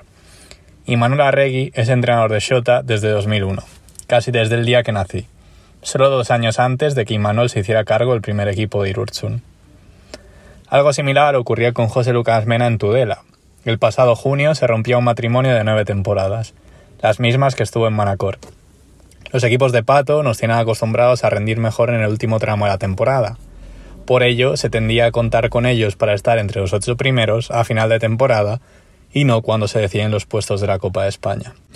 Rivera Navarra solo se perdió dos ediciones de los playoffs desde que Pato fue elegido como cosa más importante, siempre compitiendo y muriendo a su manera contra los gigantes. Algunos en Movistar Inter ahora no recuerdan al entrenador que ficharon. Alguien esperaba que de un día para otro se superasen todos los traumas de la pasada temporada y que por arte de magia se impusiera el famoso juego del entrenador alicantino. Solo un necio lo haría. Igual ese es el problema, la poca paciencia de algunos, aficionados y dirigentes. Incluso el aficionado con ansias de dirigente o el dirigente con capacidad de aficionado. A mitad de la pasada temporada, Tino Pérez ya estaba sentenciado como entrenador interista. Su racha de 10 victorias consecutivas, que le permitieron no fallar a su cita con la Copa de España, no le permitieron maquillar su mal inicio. Un inicio exactamente igual que el de José Lucas Mena. Dos victorias, un empate y tres derrotas. Igual es normal que el aficionado medio se pregunte si de verdad el cambio de técnico ha merecido la pena, pues ante unos mismos inputs responde con el mismo output. Volvamos a echar la vista atrás a la pasada temporada, esta vez para centrarnos en el recién bautizado como Mallorca Palma Futsal. Tras ser eliminado de Copa del Rey, frente a Colo Colo Zaragoza, y tras un inicio de temporada irregular, algunos medios mallorquines abrían su sección deportiva con el siguiente titular. ¿Despedirá el Palma Futsal a Antonio Vadillo? El técnico jerezano siempre ha sido cuestionado, más por ajenos que por propios, pero esta vez las dudas llegaban desde los periódicos locales. El resto es historia. Seis meses después de aquellos titulares, Palma Futsal cerraba una temporada brillante, tras haberse proclamado su campeón de la Supercopa de España y finalista de la Liga, con su correspondiente billete para la Champions League. Ahora, tras haber disputado la ronda principal de esta competición europea, se le exige al club mallorquín erigirse como alternativa al super equipo de Jesús Velasco se le exige por lo que ha demostrado hasta ahora, capacidad ofensiva, compromiso defensivo y orgullo de pertenencia. Todo lo que hace a un equipo, temible. Pero en el deporte, nada vale de lo que hiciste ayer. Un club debe ser capaz de convertir en rutina estos éxitos, algo imposible si el entrenador no se siente muy apoyado por su club. Tras semanas extrañas con parones, competiciones internacionales, jornadas intersemanales, etc., volvemos un poco a la normalidad, Semana limpia para revisionar los partidos del fin de semana anterior y para preparar la próxima jornada para todos los equipos. Días tranquilos para pasar de la élite a lo mundano, que al fin y al cabo es lo que nos gusta a todos. Cerramos ya el programa 126, noveno de esta cuarta temporada, recordándoos como siempre que podéis seguirnos en nuestras redes sociales para estar al tanto de cuanto sucede en el mundo del fútbol sala, visitar nuestro canal de YouTube y nuestra página web futsalcorner.es y además conversar en el chat de Telegram donde os aseguramos que no os aburriréis. Nosotros volveremos el martes que viene. Hasta entonces, y como siempre, sed felices.